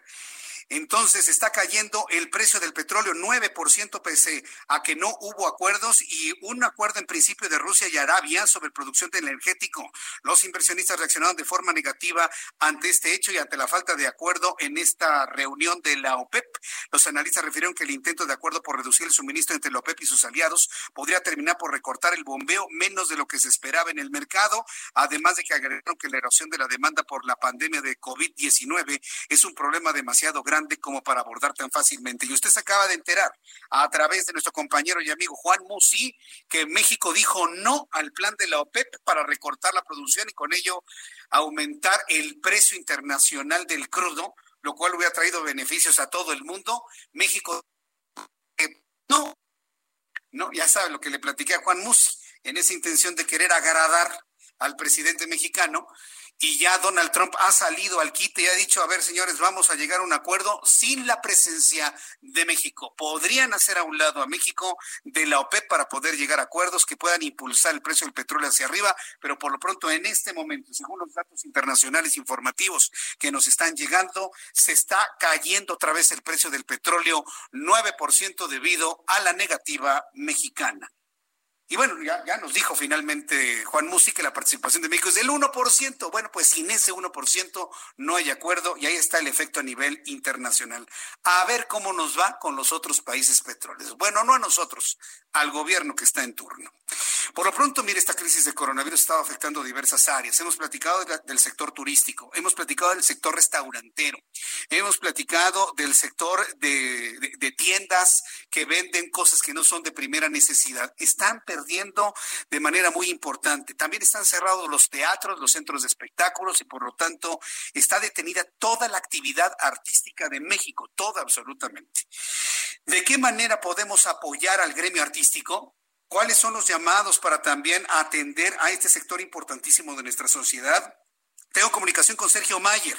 Él es presidente de la Comisión de Cultura y Cinematografía de la Cámara de Diputados, a quien yo le agradezco estos minutos de comunicación con el Heraldo Radio. Estimado Sergio, diputado, bienvenido. Muy buenas tardes. Jesús Martín, qué gusto saludarte, un gusto estar con tu audiencia. Muchas gracias, Sergio. Bueno, pues, ¿cómo podemos, bueno, en primer lugar preguntarte, ¿cómo le ha ido al gremio artístico con esta crisis, al cerrar teatros, al cerrar todos los aspectos eh, de entretenimiento y artístico en nuestro país? ¿Y cuáles son las alternativas y cómo podemos ayudar? Tres preguntas en una, Sergio. Bueno, pues eh, evidentemente el tema del espectáculo, el teatro y las artes es lo primero que siempre, siempre le pega son los más afectados. Por lo general, eh, se habrán dado cuenta que lo primero que se suspendió fueron las actividades en eventos masivos como conciertos, teatros, cines, cualquier actividad masiva. Entonces, pues es lo primero que le pega siempre y además los recortes por lo general siempre van a la cultura, lo cual evidentemente pues no debería de ser así. Eso es un tema histórico y esa es una deuda histórica que tenemos con la comunidad cultural artística. Y este, entonces, eh, es, es fundamental y quiero aclarar la importancia de lo que es la cultura. Hoy en día que estamos pues enclaustrados literal en nuestras casas, lo que nos está manteniendo, digamos, activos, sigue siendo el arte y la cultura. Si te das cuenta, a través de las, de las redes nos llegan siempre algún concierto, alguna alguna fotografía, incluso los memes, si te das cuenta, los memes es parte de la creatividad de los, de los mexicanos y eso es parte también de nuestra cultura y es lo que nos mantiene de alguna manera activos. Entonces, estamos muy preocupados porque tenemos que buscar pues una reactivación definitiva, contestando en, lo general tus tres preguntas. Estamos convencidos que tenemos que buscar un esquema este, para que el impacto eh, económico que va a tener la cultura eh, sea menor, porque siempre incluso los eh, la comunidad artística y cultural no cuenta con protección social, no tiene fondos de retiro y evidentemente esto les va a, a, pegar fuertísimo. Estamos buscando que a través de la Comisión de Cultura y Cinematografía que me honro en presidir, pues presentemos algunas algunas iniciativas. De entrada, eh, los fideicomisos de los que, a los que se refiere el presidente en la extinción de los fideicomisos, vamos a tratar de presentar una iniciativa para que el FONCA, que es el Fondo Nacional de las Artes, esté integrado en la Ley General de Cultura y Derechos Culturales. Y, y, para que si nosotros logramos esto, evidentemente la vamos a lograr rescatar. Eh, eso es fundamental, ya que el FONCA es una de las instituciones más sólidas e importantes de política pública cultural para la comunidad artística. Y sería de verdad un desastre para, histórico para la, la comunidad artística si es que el FONCA desaparece. Eso es de entrada. Y algunas de las propuestas que vamos a trabajar también es instrumentar algunos programas emergentes para que las artes y las ciencias, este, para las artes escénicas, por supuesto, este, que logremos implementar estos programas emergentes eh, para que tengan algún apoyo económico. La creación de un diseño de fondo perdido, por ejemplo, de emergencia para la subsistencia de la infraestructura física, o sea, todo lo que son los teatros, los museos, los trabajadores del sector cultural, de alguna manera tengan ese respaldo.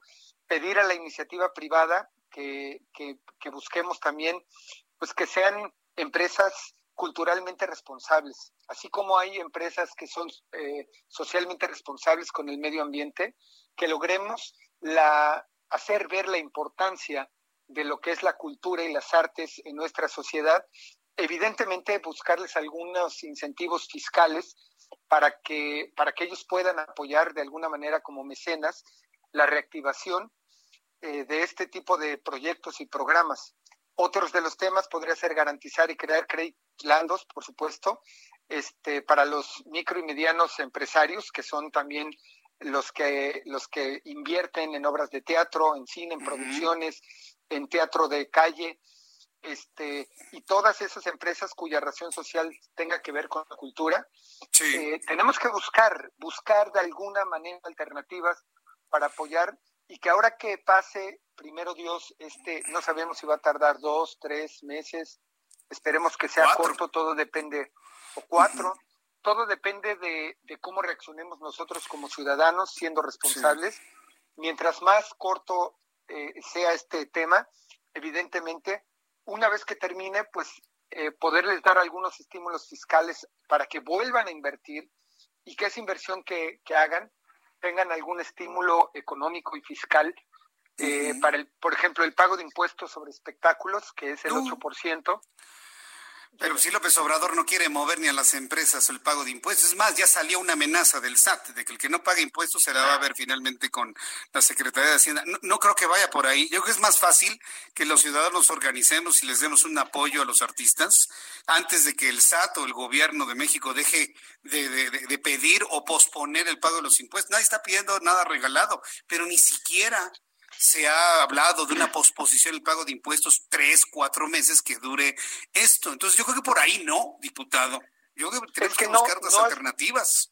Evidentemente no se trata de que no se paguen impuestos, pero sí dar alguna prórroga para que esto se extienda. Pero ni la prórroga la están dando, ¿eh? No. Yo Los que tenemos empresa presentaron nuestra declaración el 31 de marzo y todas las mensuales ahí van, ¿eh? Puntualitas. No hay ningún tipo de, condonación en cuanto a tiempo, ¿eh?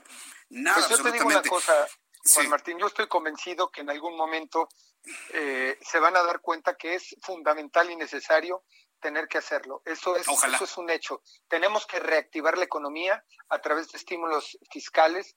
Eh, no puedes ayudar a la gente de abajo si no ayudas a la clase media y a los empresarios, que son los que generan la mayor, eh, la mayor el 70% de las, de las plazas de trabajo en este país. Y la comunidad cultural, fíjate nada más un, número, genera el 3.8 del PIB, eh, que viene siendo el 670 mil millones de pesos, según el INEGI. Eso es lo que genera la comunidad cultural, artística y creativa de este país. Por supuesto, la suma, sumando la, la informal, porque son las familias que trabajan en su casa haciendo artesanías, creando, haciendo. Y, y, ese es un número eh, según eh, la cuenta satélite de, cultura y los números del INEGI. Entonces es una realidad lo que genera y otra otro tema también que es la cultura turística o el, turismo, el turismo cultural que también tenemos que reactivar, que es una parte fundamental en este país que vivimos del, del turismo cultural, porque tenemos unos lugares maravillosos. Eh, diputado Sergio Mayer, eh, vamos a platicar, si le parece, la próxima semana. Vamos tomando temperatura de las decisiones que deben tomarse, como usted mismo lo señaló. Tarde o temprano se darán cuenta que es muy importante esta parte fiscal para apoyar a las empresas y, por ende, al sector este, artístico de nuestro país. Yo agradezco mucho estos minutos, diputado Sergio Mayer, y nos escuchamos la próxima semana. Le envío un fuerte abrazo. Gracias, diputado. Yo te agradezco el tiempo y el espacio y que la comunidad cultural sepa que no están solos, que tienen un aliado en la Comisión de Cultura y que vamos a presentar las iniciativas que vayan a fortalecer este, a la comunidad a, mediano y largo plazo. Y una vez presentadas, me avisa, diputado, para poderlas comentar aquí en el Heraldo Radio. Muchas gracias por su tiempo, diputado. Gracias, estaremos pendientes de lo que de la información que necesiten.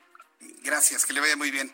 es Sergio Mayer, usted lo conoce, él pertenece al eh, gremio artístico de nuestro país, hoy es diputado federal y mire, me pareció muy valioso, si tomamos en cuenta el partido al cual pertenece, que diga que tarde o temprano se tiene que dar cuenta de que así las cosas no funcionan, de que se necesita un paquete fiscal, que nadie está pidiendo nada regalado, que lo que se está pidiendo es tiempo para poder pagar los impuestos. Y esto lo digo porque hoy el Servicio de Administración Tributaria nos ha dicho a usted, a usted, a usted, a usted, a mí y a los empresarios que cuidadito y dejemos de pagar impuestos. ¿eh? Hoy el Servicio de Administración Tributaria amenazó con dejar caer todo el poder de la Secretaría de Hacienda a quien no pague impuestos. Entonces, bueno, pues ahí está.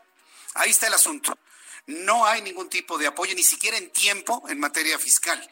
Y hoy un diputado como Sergio Mayer dice, tarde o temprano se van a dar cuenta que es a través de prórrogas para el pago de impuestos, nada de condonaciones, prórrogas el pago de impuestos, en donde se pueden apoyar a los empresarios. No se puede apoyar a los de abajo, sino se apoya a los de en medio y a los de arriba. Lo dijo Sergio Mayer aquí en el Heraldo Radio. Voy a los anuncios y regreso enseguida con más información. Hablando de apoyos, al regreso le voy a platicar que Manuel Velasco, senador de la República por el Verde Ecologista, está proponiendo que los senadores pongan el 100% de su salario para poder conseguir, hablando de apoyos, para poder conseguir todos los elementos necesarios y el cuidado de las personas con coronavirus. Regreso con esto después de los mensajes. Le invito para que me escriba a través de mi cuenta de Twitter, arroba Jesús Martín MX.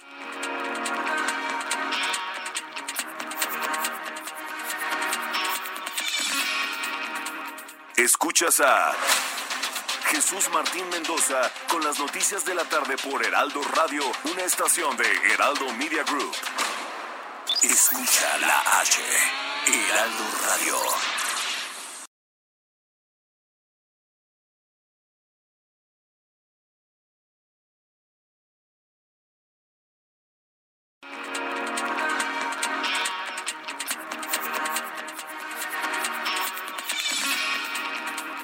Escuchas a Jesús Martín Mendoza con las noticias de la tarde por Heraldo Radio, una estación de Heraldo Media Group. Escucha la H, Heraldo Radio. Ay, don Chuy, con este rollo y todos en casa necesito cloro para desinfectar. Tira Cloralex. Es poderoso para desinfectar y además es rendidor. Cloralex. Limpieza y salud para tu familia. Los invitamos a escuchar una transmisión muy especial, la misa de las 12 del día desde la insigne y nacional Basílica de Guadalupe, presidida por el arzobispo primado de México, Cardenal Carlos Aguiar Retes, todos los domingos durante el tiempo que dure la contingencia. La misa desde la Basílica en el portal heraldodemexico.com en las redes sociales de El Heraldo de México, en Heraldo TV, Canal 10 de Televisión Abierta, Axtel y Total Play, así como el 151 de Easy y en el 161 de Sky. Además, por la señal de El Heraldo Radio en todo el país. La misa dominical desde la Basílica de Guadalupe, por Heraldo Media Group. En México está creciendo la esperanza, un movimiento que se vuelve cada día más grande con la honestidad, las propuestas y la alegría de nuestra gente. Estamos unidos y eso nos hace más fuertes para transformar lo que parecía imposible cambiar. En cada ciudad, en todas las regiones, somos más los mexicanos con Morena. Y contigo seremos la mayoría que va a comenzar un nuevo capítulo en la historia de México. Vente a Morena, la esperanza de México. Juntos haremos historia. Heraldo Radio 98.5 FM. Todos debemos cuidarnos con la sana distancia, pero en especial las personas mayores de 60 años. No hay que temer. Aleja al virus con las medidas básicas de higiene y distancia. Si no tienes que salir, mejor quédate en casa. Pero si debes hacer compras o trámites, pide que alguien te ayude. Si tienes fiebre, cuerpo cortado o tos seca, ve pronto al médico aplicando mis consejos para una sana distancia. Porque si te cuidas tú, nos cuidamos todos. Gobierno de México. Inició la fase 2 de la epidemia de COVID-19 y tu ayuda es muy importante. Hola, soy Susana Distancia. Puedes trabajar y estudiar desde tu casa, aprender nuevas habilidades viendo videos o tomar cursos en línea. Incluso puedes participar en servicios religiosos. No lo olvides, mientras más tiempo nos quedemos en casa, más rápido venceremos al coronavirus. Ayúdanos, quédate en casa. Tiempos cedidos por el Poder Judicial de la Federación. Gobierno de México. Suscríbete al Heraldo de México. Recibe el diario que piensa joven hasta la puerta de tu hogar, oficina o negocio, con información más veraz, actual y completa del panorama nacional e internacional. Suplementos, promociones exclusivas y mucho más. Llámanos al 5550 469494 o escríbenos a suscripciones arroba. Cero. Guardando la tradición de la comida española y vasca tradicional. Cero. Cambia de casa. Estilo, buen servicio y buena comida. Ahora en San Ángel. Avenida Revolución, 1547. Cero Restaurant.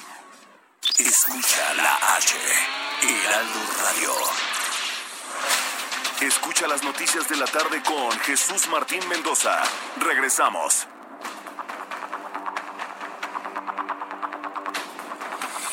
Continuamos en el Heraldo Radio. Les saluda Jesús Martín Mendoza en toda la República Mexicana. Qué bueno que se encuentra con nosotros. Mire, es Jueves Santo.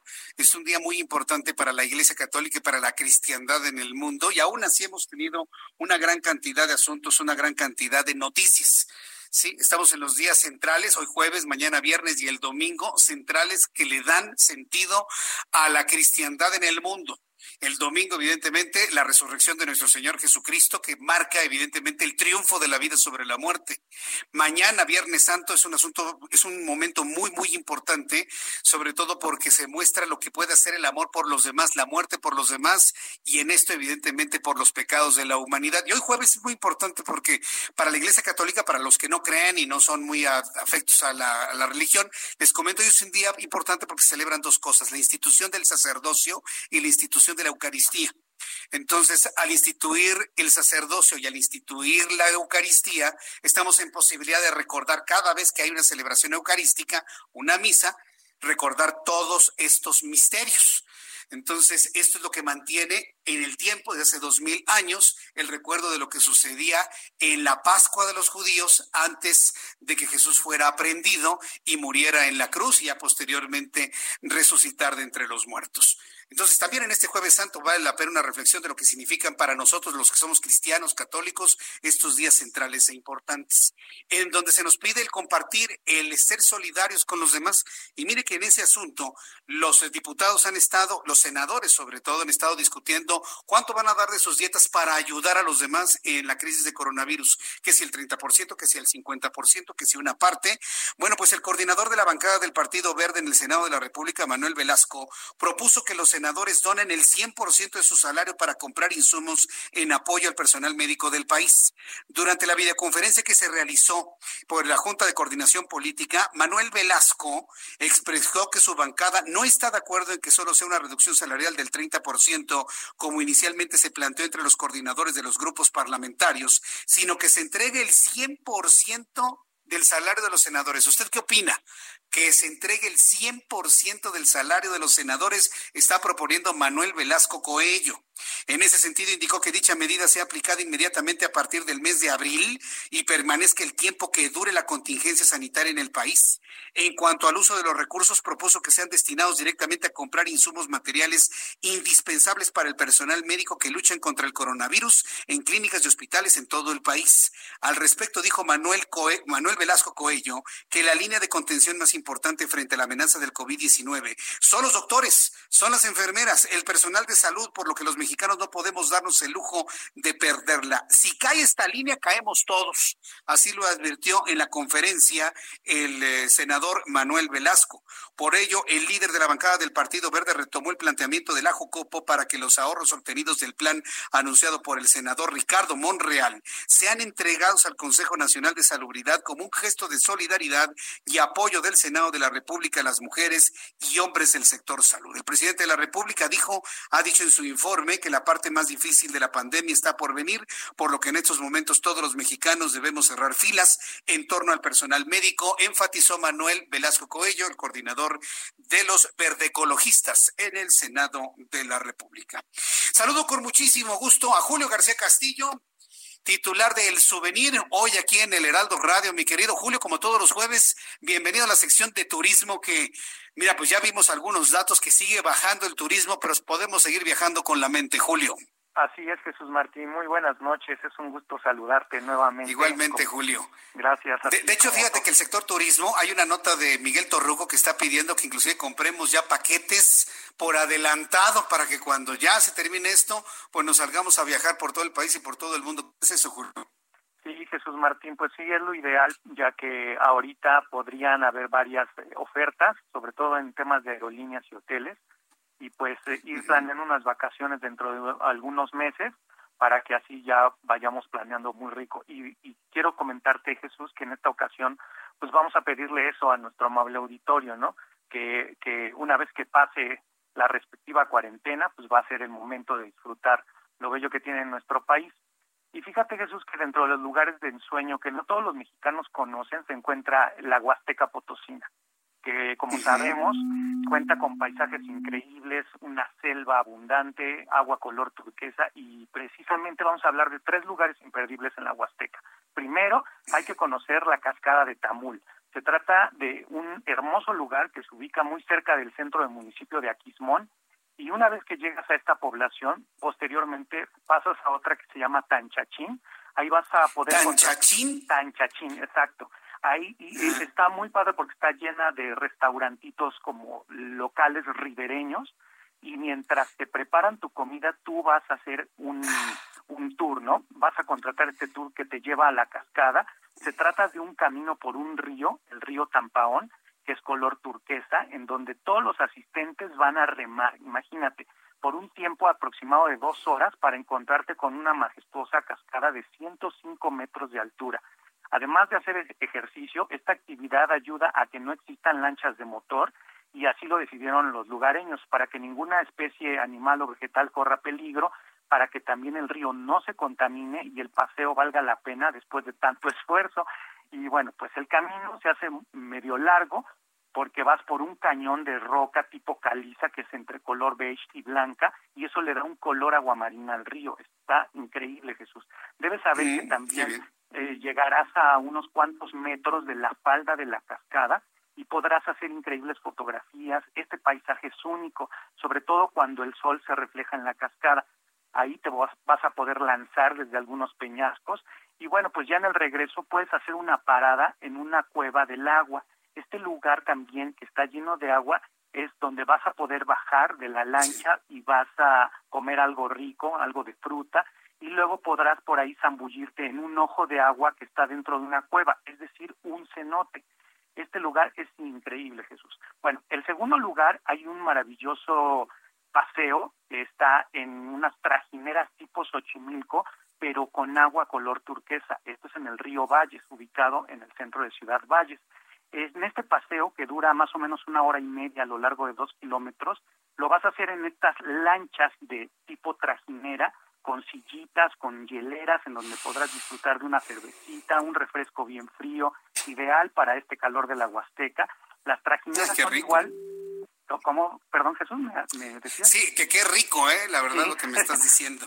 Sí, pues imagínate, estas trajineras son igual de coloridas que las de Xochimilco, tienen sus copetes con flores y o adornos pintados de colores con nombres de mujeres o alguna tradición potosina y mientras admiras es la calma del río, que como te comentaba es color aguamarina, turquesa, de estos increíbles, podrás también ver aves del lugar que habitan en los árboles como los cedros o yameles, ahuehuetes, que están todos alrededor del río. Vamos a ver patos, garzas, otros pájaros que cantan para relajar la mente.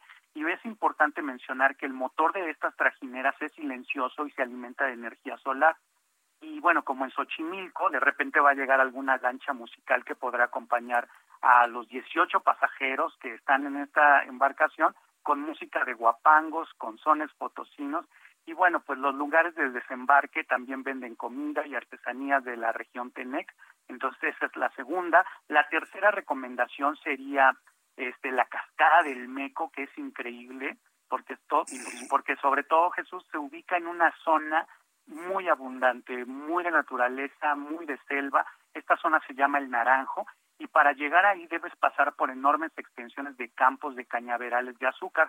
Es muy común que te vas, se te van a atravesar por ahí de una manera medio lenta las famosas greñudas, que son unos camiones tipo Torton, que transportan la caña de azúcar como si estuvieran despeinados, ¿no?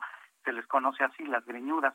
Además de pasar eh, por el ingenio azucarero, vas a llegar a una comunidad llamada El Meco, que tiene muchísima vegetación y sobre esta carretera haces una parada rumbo a otra cascada que se llama este, El Salto y ahí se va a ubicar un mirador y bueno, ahí se va a escuchar un enorme rugido, te vas a asomar y vas a ver una enorme cortina de agua que cae con gran fuerza y de una belleza incomparable. Imagínate, son 60 metros de altura, tú vas a estar frente a donde va a ser la caída, es decir, tú estás también a los 60 metros de altura y eh, bueno, a lo lejos vas a ver la falda de la cascada, la cascada, ahí se van a acercar embarcaciones de viajeros como si fueran mosquitos y algunos de ellos van a poder nadar donde el río color aguamarina se vuelve apacible, se va perdiendo en el cauce hasta perderse, ¿no? Y bueno, Jesús, este lugar Es, es, increíble también. Pues mira que la verdad es que ya me antojaste el que vayamos a, este lugar en cuanto sea posible, Julio. Yo te agradezco mucho que nos hayas traído estos lugares turísticos. Vamos a ir platicando de los estados también, de los que ofrecen una gran cantidad de opciones turísticas. Te agradezco mucho. Danos tu cuenta de Twitter, tu página de internet para que el público pueda conocer más de turismo, Julio. Claro que sí, la página es el souvenir.com. También nos pueden escuchar en Spotify eh, con el souvenir y todas las redes sociales, Instagram, Twitter, Facebook, todas como el souvenir muy bien, Julio, pues muchas gracias por tu participación. Que tengas muy buenas tardes. Un abrazo a todo el auditorio. Un abrazo. Julio García Castillo, el souvenir aquí en el Heraldo Radio. Y bueno, pues es importante también viajar con la mente y empezar a planear a futuro. Vamos a entrar en comunicación con el ingeniero Carlos Álvarez Flores, presidente de México Comunicación y Ambiente. Ingeniero, cinco minutos de cambio climático, ingeniero. Muy buenas tardes, Jesús Martín. Así a todo el auditorio. Mira, Curioso, Greenpeace en Inglaterra está denunciando a British Petroleum porque le dieron un permiso para explotar yacimientos allá en el Mar del Norte de petróleo, porque dice que si lo sacan se va a acabar, va a seguir calentando el planeta, ¿ok? Con emisiones. Y aquí en México, Greenpeace quiere que generemos más emisiones. ¿Por qué? Porque están en las redes, ¿verdad? están recomendando que no usen la bolsa de plástico, esa que dicen que es el diablo, pero que ya la propia jefa de gobierno, doña Claudia Sheinbaum, ya dijo, usen las bolsas de plástico. La mejor opción hoy para evitar el contagio son las bolsas de plástico, no las bolsas esas colores. Me dijiste un día que compraste una de color, quién sabe, morado y no sé qué tantas cosas, que también es otro plástico, pero no es polietileno, es otro. Entonces, no podemos hoy estar primero corriendo el riesgo, rehusando esas y lavándolas. A eso es a lo que voy. Yo ah, te había prometido hablar del consumo de agua. Hoy te debo decir que estamos usando de un 15 a un 20% más de agua, porque estamos todos en casa, estamos lavando, estamos cocinando, y ese es un tema que quiero aclarar. Debemos cocinar, debemos comer comida natural. Olvídense de la chatarra, cuando menos en la pandemia, por los que son adictos a la cochina comida chatarra, que no es comida, ¿verdad? Pero la chatarra. Olvídese de los refrescos. Hay agüita de limón, hay que reforzar nuestro sistema inmunológico comiendo naturalmente. Hay que cocinar. Obviamente estamos consumiendo más gas, estamos generando emisiones y estamos consumiendo más energía eléctrica con más emisiones. ¿Por qué? Porque el 80% de la energía eléctrica que México produce, genera, es a través de la quema del cochino combustóleo, que contamina, nos envenena y son emisiones al ambiente. Entonces, me parece absurdo que porque Greenpeace dice, ¿verdad? Porque ellos acuérdense que son, son fundamentalistas y ellos se plantan, dicen, no estamos en contra de la valorización, estamos en contra de la valorización energética, hazme favor, cuando que todo el planeta esté en ello. O sea, hay que convertir energía en lo que no es reciclable, lo que no es reaprovechable. Entonces, es incongruente, por no decir absurda, la postura de Greenpeace. Ahora sí, Greenpeace cometiendo un grave error dentro de la pandemia, recomendando por no sé qué intereses o por no sé qué postura dogmática, que usemos las bolsas esas bolsas, no, ahorita no las vamos a usar porque ahorita tenemos que evitar al máximo el riesgo. ¿Cómo es? Que compres tus bolsas, vienen en paquetes en todas esas tiendotas y tienditas, y tú agarras tu bolsa y usas esa bolsa.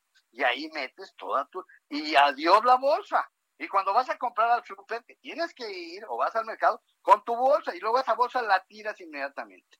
Y si te pones unos guantes, mejor. Y si te pones y dejas tus zapatos afuera de la casa, el que sale, mejor.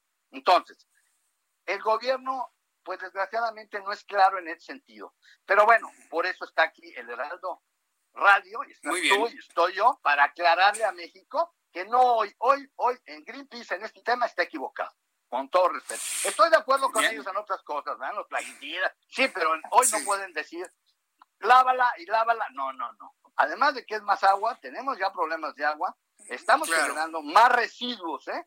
15% mínimo más residuos hoy porque estamos en casa y estamos cocinando y estamos comprando y consumiendo. De manera que olvídense, usen las bolsas de plástico, las maravillosas bolsas de plástico que hoy nos van a ayudar mucho a la contagio. ¿eh? Correcto, pues ingeniero, qué bueno que lo menciona. El próximo jueves seguimos sobre esto, seguimos hablando del consumo que estamos haciendo excesivo y me habla del cloro, ¿no? La próxima semana, ¿qué le parece, ingeniero? Por supuesto, ese que está recomendando también la misma Secretaría, Secretaría de Salud. Lados están usando el cloro. Increíble, muy mal. Ya hablaremos más del cloro, con mucho gusto. Gracias, ingeniero, que le vaya muy bien. El ingeniero Carlos Álvarez Flores, presidente de México Comunicación y Ambiente, aquí en el Heraldo Radio. Ya son en este momento las siete con nueve. ya estamos en la recta final de nuestro programa el día de hoy. No duró nada, mire que apenas estamos entrando en calor, tengo muchas noticias más que comentarle. Debo decirle que se están acabando en las redes sociales a Rocío Nale, la secretaria de Energía. Yo creo que después de estas decisiones, Rocío Nale debería dejar la Secretaría de Energía, y sobre todo porque le están criticando en todo el mundo y de, una manera terrible, de una manera terrible. Yo estoy leyendo varios mensajes de Twitter en donde diversos periodistas, pero sobre todo especialistas en energía en todo el mundo, le cuestionan a la señora Nale que por qué dijo no al acuerdo con la OPEP por ejemplo, Naila Razuk no se explica cómo es que eh, sus colegas hombres pudieron de alguna manera detener esta negociación en, por más de cinco horas a través de estas negociaciones y los cortes de petróleo. Luego le contesta Mina Cabrera, le dice, esta mujer no sabe nada de energía, no sabe ni siquiera hablar inglés está en esa posición porque es amiga del presidente de México, Andrés Manuel López Obrador, y por eso tiene ese trabajo. Tiene una gran ignorancia sobre lo que hace la OPEP y sus miembros. Siento pena por México. Esos son tweets que están en este momento invadiendo al mundo entero, luego de que, debido a México, por culpa de México, no es cierto, de México no, perdón, voy a corregir. Por culpa del gobierno que nos toca en estos momentos y su representante de Secretaría de Energía, Sí, precisamente no se llegó a un acuerdo en la OPEP y en este momento ya el derrumbe del precio del petróleo otra vez es del 11%. Es una verdadera vergüenza lo que está ocurriendo y mañana en la mañana el presidente la va a defender y va a decir que se necesita 90% de honestidad y 10% de talento. Bueno, pues vaya que lo demostró, ¿eh? Un 90% de ignorancia en el tema energético. Pobre por la secretaria, yo en sus zapatos me haría a un lado y le dejaría la Secretaría de Energía a alguien que pueda recomponer lo que ahora se descompuso en el mundo con la OPEP. ¿Sabe cuántos miles de millones de dólares están perdiendo todos los países del mundo productores de petróleo por la negativa de Rocío Nale para quedar bien con el presidente mexicano? No, no, no, no, qué cosa. Mañana estaremos conociendo más reacciones a este asunto, un asunto que inclusive ha opacado de alguna manera la conferencia vespertina sobre coronavirus. Antes de despedirnos, me da mucho gusto saludar a mi compañero y amigo Roberto San Germain con la información deportiva. Adelante, mi querido Roberto, ¿cómo te va? Buenas noches. ¿Qué tal? Buenas noches, mi querido Jesús Martín. Te ven la gente que nos sintoniza. Pues creo que me va un poquito mejor. Ya te escuché aquí con esta situación del petróleo, pero vamos a hablar un poco de deportes. Vamos a sí, por favor, porque estos nos hacen enojar y tú no me haces enojar. Bienvenido con los deportes. ¿Qué es lo que tienes tú? Gracias, Jesús. Y mira, lo que te quería dar es que, como tú sabes, no hay partidos de fútbol por la cuestión del COVID-19, pero mañana va a arrancar la I-Liga MX. ¿Y qué es esto? Son partidos sí, con algunos jugadores de cada uno de los 18 equipos que se va a hacer de manera virtual. Y mañana inicia con tres partidos, dos en los que van a aparecer el Cruz Azul y el América. Así que el viernes comenzará la liga, un torneo virtual en el que van a participar los 18 clubes del balompié mexicano. Y esto es para concientizar a la gente a quedarse en casa con esto de la pandemia del COVID-19 y se organizó este torneo que se va a jugar idéntico, idéntico al clausura 2020 de la Liga MX. Así que vamos a poder ver todas las fechas, va a haber liguilla y también va a haber un campeón, bien por la liga, eso va a ser bastante, bastante interesante el ver cómo también se desarrollan los jugadores, porque como tú sabes, cuando están en las concentraciones, muchas de las cosas que hacen, o una de las principales cosas que hacen es jugar videojuegos. Entonces, se va a hacer este torneo y que creo que nos ayuda para que todos nos quedemos en casa. Bueno, pues esas son las opciones que tenemos entonces, mi querido Roberto. Sí, son las opciones que están dándonos eh, las ligas, como la Liga MX, esta opción de la I-Liga para que la gente los pueda seguir, porque además van a transmitir estos partidos. Van a durar seis minutos, son tres jugadores por equipo, entonces los vas a poder ver por televisión para que tampoco te pierdas el fútbol mexicano. Buena iniciativa por la Liga MX y por la Federación Mexicana de Fútbol. Es lo que tenemos ahorita que está en boga en la cuestión de los deportes. Así que, si quieren, mañana pueden ver fútbol. Muy bien, Roberto, pues yo te agradezco toda esta información deportiva, esta opción, aunque sea de repetición, pero bueno, pues estamos viajando, nos estamos entreteniendo mentalmente de manera virtual. Muchas gracias por tu participación. escuchamos mañana viernes, Roberto. Claro que sí, Jesús Martín, que tengas muy buena noche, igual a todos nuestros radioescuchas. Que te vaya muy bien, que tengas buenas noches. Gracias. Hasta luego, que te vaya muy bien. Roberto San Germain con toda la información deportiva aquí en el Heraldo Radio. Antes de despedirnos, le doy a conocer una actualización de lo que se ha informado en materia de coronavirus en México. Hay 10.105 casos sospechosos, 3.441 casos confirmados de coronavirus, 194 personas han fallecido. Hoy Hugo López Gatel, subsecretario de Prevención y Promoción a la Salud, ha reconocido que de esta cifra hay dos mujeres embarazadas fallecidas. Yo le invito para que mañana en la edición impresa del Heraldo de México lo puede leer también a través de Internet. Lea mi columna dedicada a Hugo López Gatel sobre todo por lo ocurrido el día de ayer, pero pues me detengo un poquito para saber qué es lo que ha hecho, dónde ha estudiado, quién es y sobre todo sus capacidades que han trascendido de lo técnico a lo político.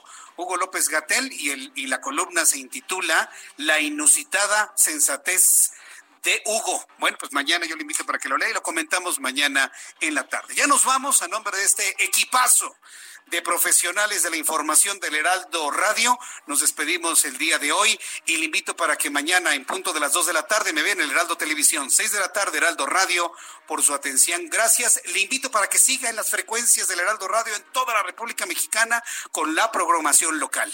Que le vaya muy bien, cuídese mucho. Ya dejó de llover afortunadamente, pero que vaya usted con bien a casa. Gracias, hasta mañana.